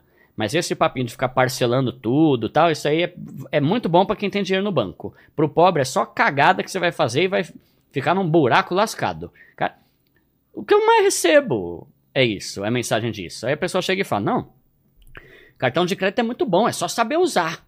Eu falo: Tô vendo, o pessoal tá sabendo usar legal, né? De cada 10 pessoas que usam o cartão, 9 estão ferradas. E de cada 10 pessoas que usa, 9 fala que o cartão de crédito é bom, é só saber usar. Alguma coisa não tá batendo aí. Todo mundo só repete essa frase, mas eu falo: olha na tua conta, olha o teu saldo, olha a tua fatura. Você tá sabendo usar ou não tá? Se você tá todo ferrado, então esquece essa frase de efeito que todo mundo fala e quebra essa desgrama aí. Porque se você quer sair das dívidas, você vai ter que tomar muito cuidado com o cartão. Porque o que é uma dívida? É uma coisa que você compra e você não pagou ainda. Então, inevitavelmente, todo parcelamento se torna uma dívida. A dívida é aquilo lá que você comprou. Ah, eu parcelei em 10, tô devendo 9. É. Tô devendo 8, parcelei em 1000, em 100, tá devendo 100. né? Então, de que, que adianta essa mão aqui? Você tá batalhando para quitar suas dívidas, e nessa aqui você tá parcelando a TV, a coxinha, você tá cortando aqui e fazendo outra nova aqui. Então, cuidado, por um ano, tente evitar de usar o cartão de crédito, a não ser que você já tenha o autocontrole e a disciplina para usar ele, coisa que a maioria não tem, né? E foca nisso, mas dá. Dá pra você mudar, mas não tô falando que vai ser fácil, vai exigir um esforço do caramba, mas você vai olhar lá na frente de 2025 e vai falar, valeu a pena. Que nem o meu ano do cão, que foi 2021, né? Hoje eu olho e falo, cara, se não tivesse sido aquele esforço, hoje eu não estaria aqui. Eu poderia te falar, não, não vai dar outro canal? Você é louco, já tenho de música, primo pobre, primo pobre, caramba, deixa quieto. Eu ralei e fiz dar. Hoje eu tô aqui. Então é um esforço que você olha pra trás e você vê que valeu a pena. Então uma frase que eu falo muito é que daqui a um ano, ou daqui a cinco, ou daqui a 10, ou daqui a 20 anos, você se orgulhe das decisões que você tomou hoje. Eu quero que você assuma esse compromisso de mudar de vida para que você passe um ano de perrengue, só que em 2025 você fala: caramba, minha vida mudou, valeu a pena. E não em 2025 você tá com as mesmas reclamações, continuo pobre, devendo, com a vida, nome sujo, caramba, quatro, sabe? Faça por um ano um esforço que você vai conseguir até 2025. Amém. Agradecer demais, primo pobre, Edu. E como eu faço com todo mundo, contigo não vai ser diferente. Fazer três perguntas finais, pode ser? Manda. A primeira, não sei se você já respondeu, mas queria saber qual foi o momento mais difícil da tua vida ou da tua carreira. Cara, o mais difícil É que assim, né? A gente já passou por muita fase difícil na nossa vida, né? Na minha família lá, né? Quando a gente era mais novo, a gente morava num lugar que tinha enchente por causa do córrego, né? Então tinha enchente na casa, a gente perdeu móvel pra caramba, a gente teve que mudar pra um quarto e a minha família toda ficou dividindo um quarto na casa da minha avó. Mas foi ok, é, faz parte, é coisa da vida, né? Não gosto de ficar me vitimizando, porque, ah, nossa, coitado, né? Mas eu acho que o, o- o momento mais difícil foi esse ano de 2021, que tem tudo a ver com o que eu tava falando. Foi um ano que eu trabalhei muito, mano. Eu trabalhei muito. Eu abri mão de prazeres, eu abri mão de luxos, eu abri mão de ir no shopping, de cinema, porque eu tava focado, igual o jumento. Eu era um jumento focado, né? E eu trabalhei muito, eu passei estresse, eu comecei a, sabe, ficar ruim. O pessoal fala até que minha sobrancelha ficava mexendo assim sozinha, né? Mas, cara, era por um tempo. Então eu, eu optei por ter um ano do cão na minha vida, pensando que no final desse um ano vai valer a pena. Então foi um ano muito difícil, mas hoje eu tô colhendo os frutos dele. Então foi muito bom. Eu acho que foi um, um momento bem difícil, que eu tava casado, tive uma época que a minha esposa estava desempregada, né? Então a gente teve que ralar muito, fazer um milhão de renda extra, mas tudo valeu a pena e nada eu me arrependo.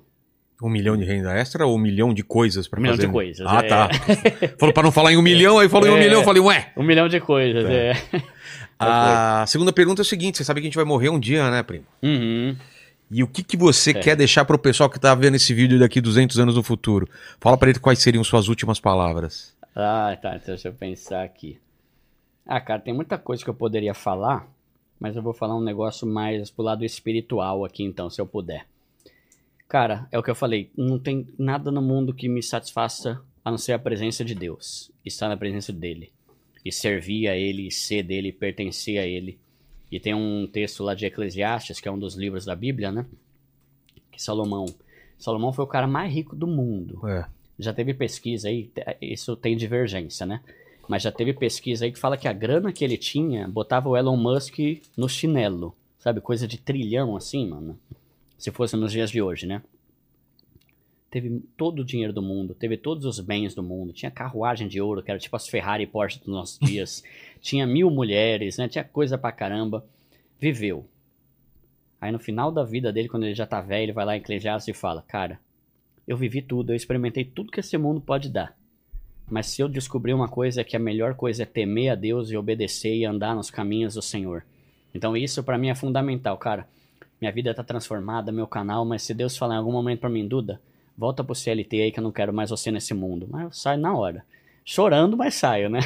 Então, a minha dica é, cara, independente da sua fé ou não aí, né? Cada um tem um ateu ou, ou não. Pra mim, eu falo, cara, entrega a sua vida, tem um salmo na 37,5. Entrega o seu caminho, entrega a sua vida nas mãos do Senhor, confia nele e ele cuidará de você, ele vai, sabe, te dar tudo que você precisa. Então, isso é o que eu não abro mão. Qualquer outra coisa na minha vida, eu abro mão, mas estar no centro da vontade de Deus e tentar lutar por isso é sem dúvida o que eu deixo. Então, você pode ter dinheiro, espero que você fique rico, milionário. Mas, cara, isso é mais importante do que toda a grana que eu tô conseguindo juntar. E isso é o essencial em qualquer época para qualquer pessoa da história, seja hoje ou daqui a 200 anos. Pô, concordo demais. É. Eu estava vendo você com- falando aqui, Paquito, foca na cara dele. Tem uma coisa do. Não, não tem, agora não tem. Nicolas Cage, não. Já te falaram? Não, já falaram de vários atores. Nicolas cara. Cage nunca. Pianista, é Nicolas Cage. Eu errei, errei muito, Essa Paquito. barbinha aqui. O Paquito tentando achar É. o Nicolas Cage, cara. E o Nicolas Cage é um cara riquíssimo que tá todo endividado. Sério? É, entra Deve que gente falou, gastar né? É, que é. nem louco. Tava devendo até umas horas, não sei hoje, Tem né? Mas tava- avião, né? Tanto Tem... que ele começou a fazer uns filmes carniça. As pra pagar de... Os filmes podres, mano. O cara... Pô, eu lembro do Conair. Eu gostava pra caramba do Conair. Tinha aquele A Outra Face que ele fazia com o John Travolta. É. Vai tá filme bom. Hoje tá fazendo Qualquer filme. bicheira, mano. Não faz isso não, filho, né? Você viu que a falta de dinheiro faz, né? É, é. Daqui a pouco ele tá jogando no Corinthians até. Ó, não sou Corinthians não, para de graça. Eu sou corintiano também, É. cara, mas tá, Mas tá, a dose, tá né? dose. Não dá pra negar. É, a terceira pergunta é se você tem alguma dúvida na vida. O que, que você se pega pensando aí? Divide com a gente. Uma dúvida? É alguma pergunta vida, que você se mano. faz. Cara, eu acho que não, viu, mano? Tem alguns arrependimentos que eu já tive na vida, de decisões erradas e tal, mas eu acho que não tem alguma grande dúvida. Tem muita coisa que eu tô aprendendo o tempo todo, mas não tem aquela, tipo, eu preciso estudar e aprender. Então essa aqui acho que eu vou passar porque eu não consigo pensar em algo realmente. Eu já até tinha visto você faz essa pergunta aí na, no- nos outros episódios, mas eu não, não, não sei algo que eu tenho uma dúvida muito grande, sabe? Tô vivendo, tô aprendendo muita coisa, aprendo com os meus erros, mas não tem algo mais filosófico. Quando você tá tomando banho, assim. o que, que você pensa? Cara, minha mente é o tempo todo pensando em conteúdo pro meu canal. É? Tanto que eu comprei um celular aqui, até que já é a prova d'água, porque às vezes eu já tô lá, tô escrevendo meu bloco de nota, tema, Sério? sabe, de tudo. Não- minha mente não para. Pra dormir, às vezes é difícil. Quando eu acordo, eu já penso num tema, né? Então, é o tempo todo pensando em conteúdos pra canal. Tanto que eu tenho muita coisa aqui, mano, pra postar, que já tá pronta, só que eu não posso postar tanta coisa, sabe? Então, tudo isso aqui é Nossa, tipo sei. coisa que já tá prontinha no gatilho pra eu postar na minha rede social. Às vezes eu gravo, tipo assim, 12 Reels num dia só. Só que aí no dia seguinte é mais 8. Aí quando eu vou ver, eu tenho 120 Reels pra postar, só que eu não posso lotar minhas redes sociais, né? Então a minha, minha mente é sempre pensando em conteúdo pro canal e insights, assim, sabe? Umas ideias muito boas. Mas uma dúvida sobre a vida alguma coisa assim, eu acho que eu não, não tenho nenhuma, mano. Sua dúvida é não ter dúvidas. É. A minha dúvida é qual é a minha dúvida? Eu também não tenho dúvida, sabe do que, Paquito? Hum. Sabe do que, que eu não tenho dúvida? Eu sei do que você não tem dúvida. Eu não tenho dúvida de qual a melhor camisa tecnológica É do mesma. Word. Sabe o que é Word? Word é O aquele mundo. aplicativo Não, não, é o mundo, cara. escrever, né? É. Que é a Insider que tá com a gente com essa promoção de 12%, usando o Exatamente. nosso link e o nosso QR Code. Você vai direto e tem promoção no site inteiro. Essa camiseta linda aqui, Uhum. que eu estou usando, é da Insider. E você pode é, ficar como a gente, né? Que quando vai viajar. Cara, eu vou, eu vou viajar esses tempos aí, eu vou mostrar pro pessoal.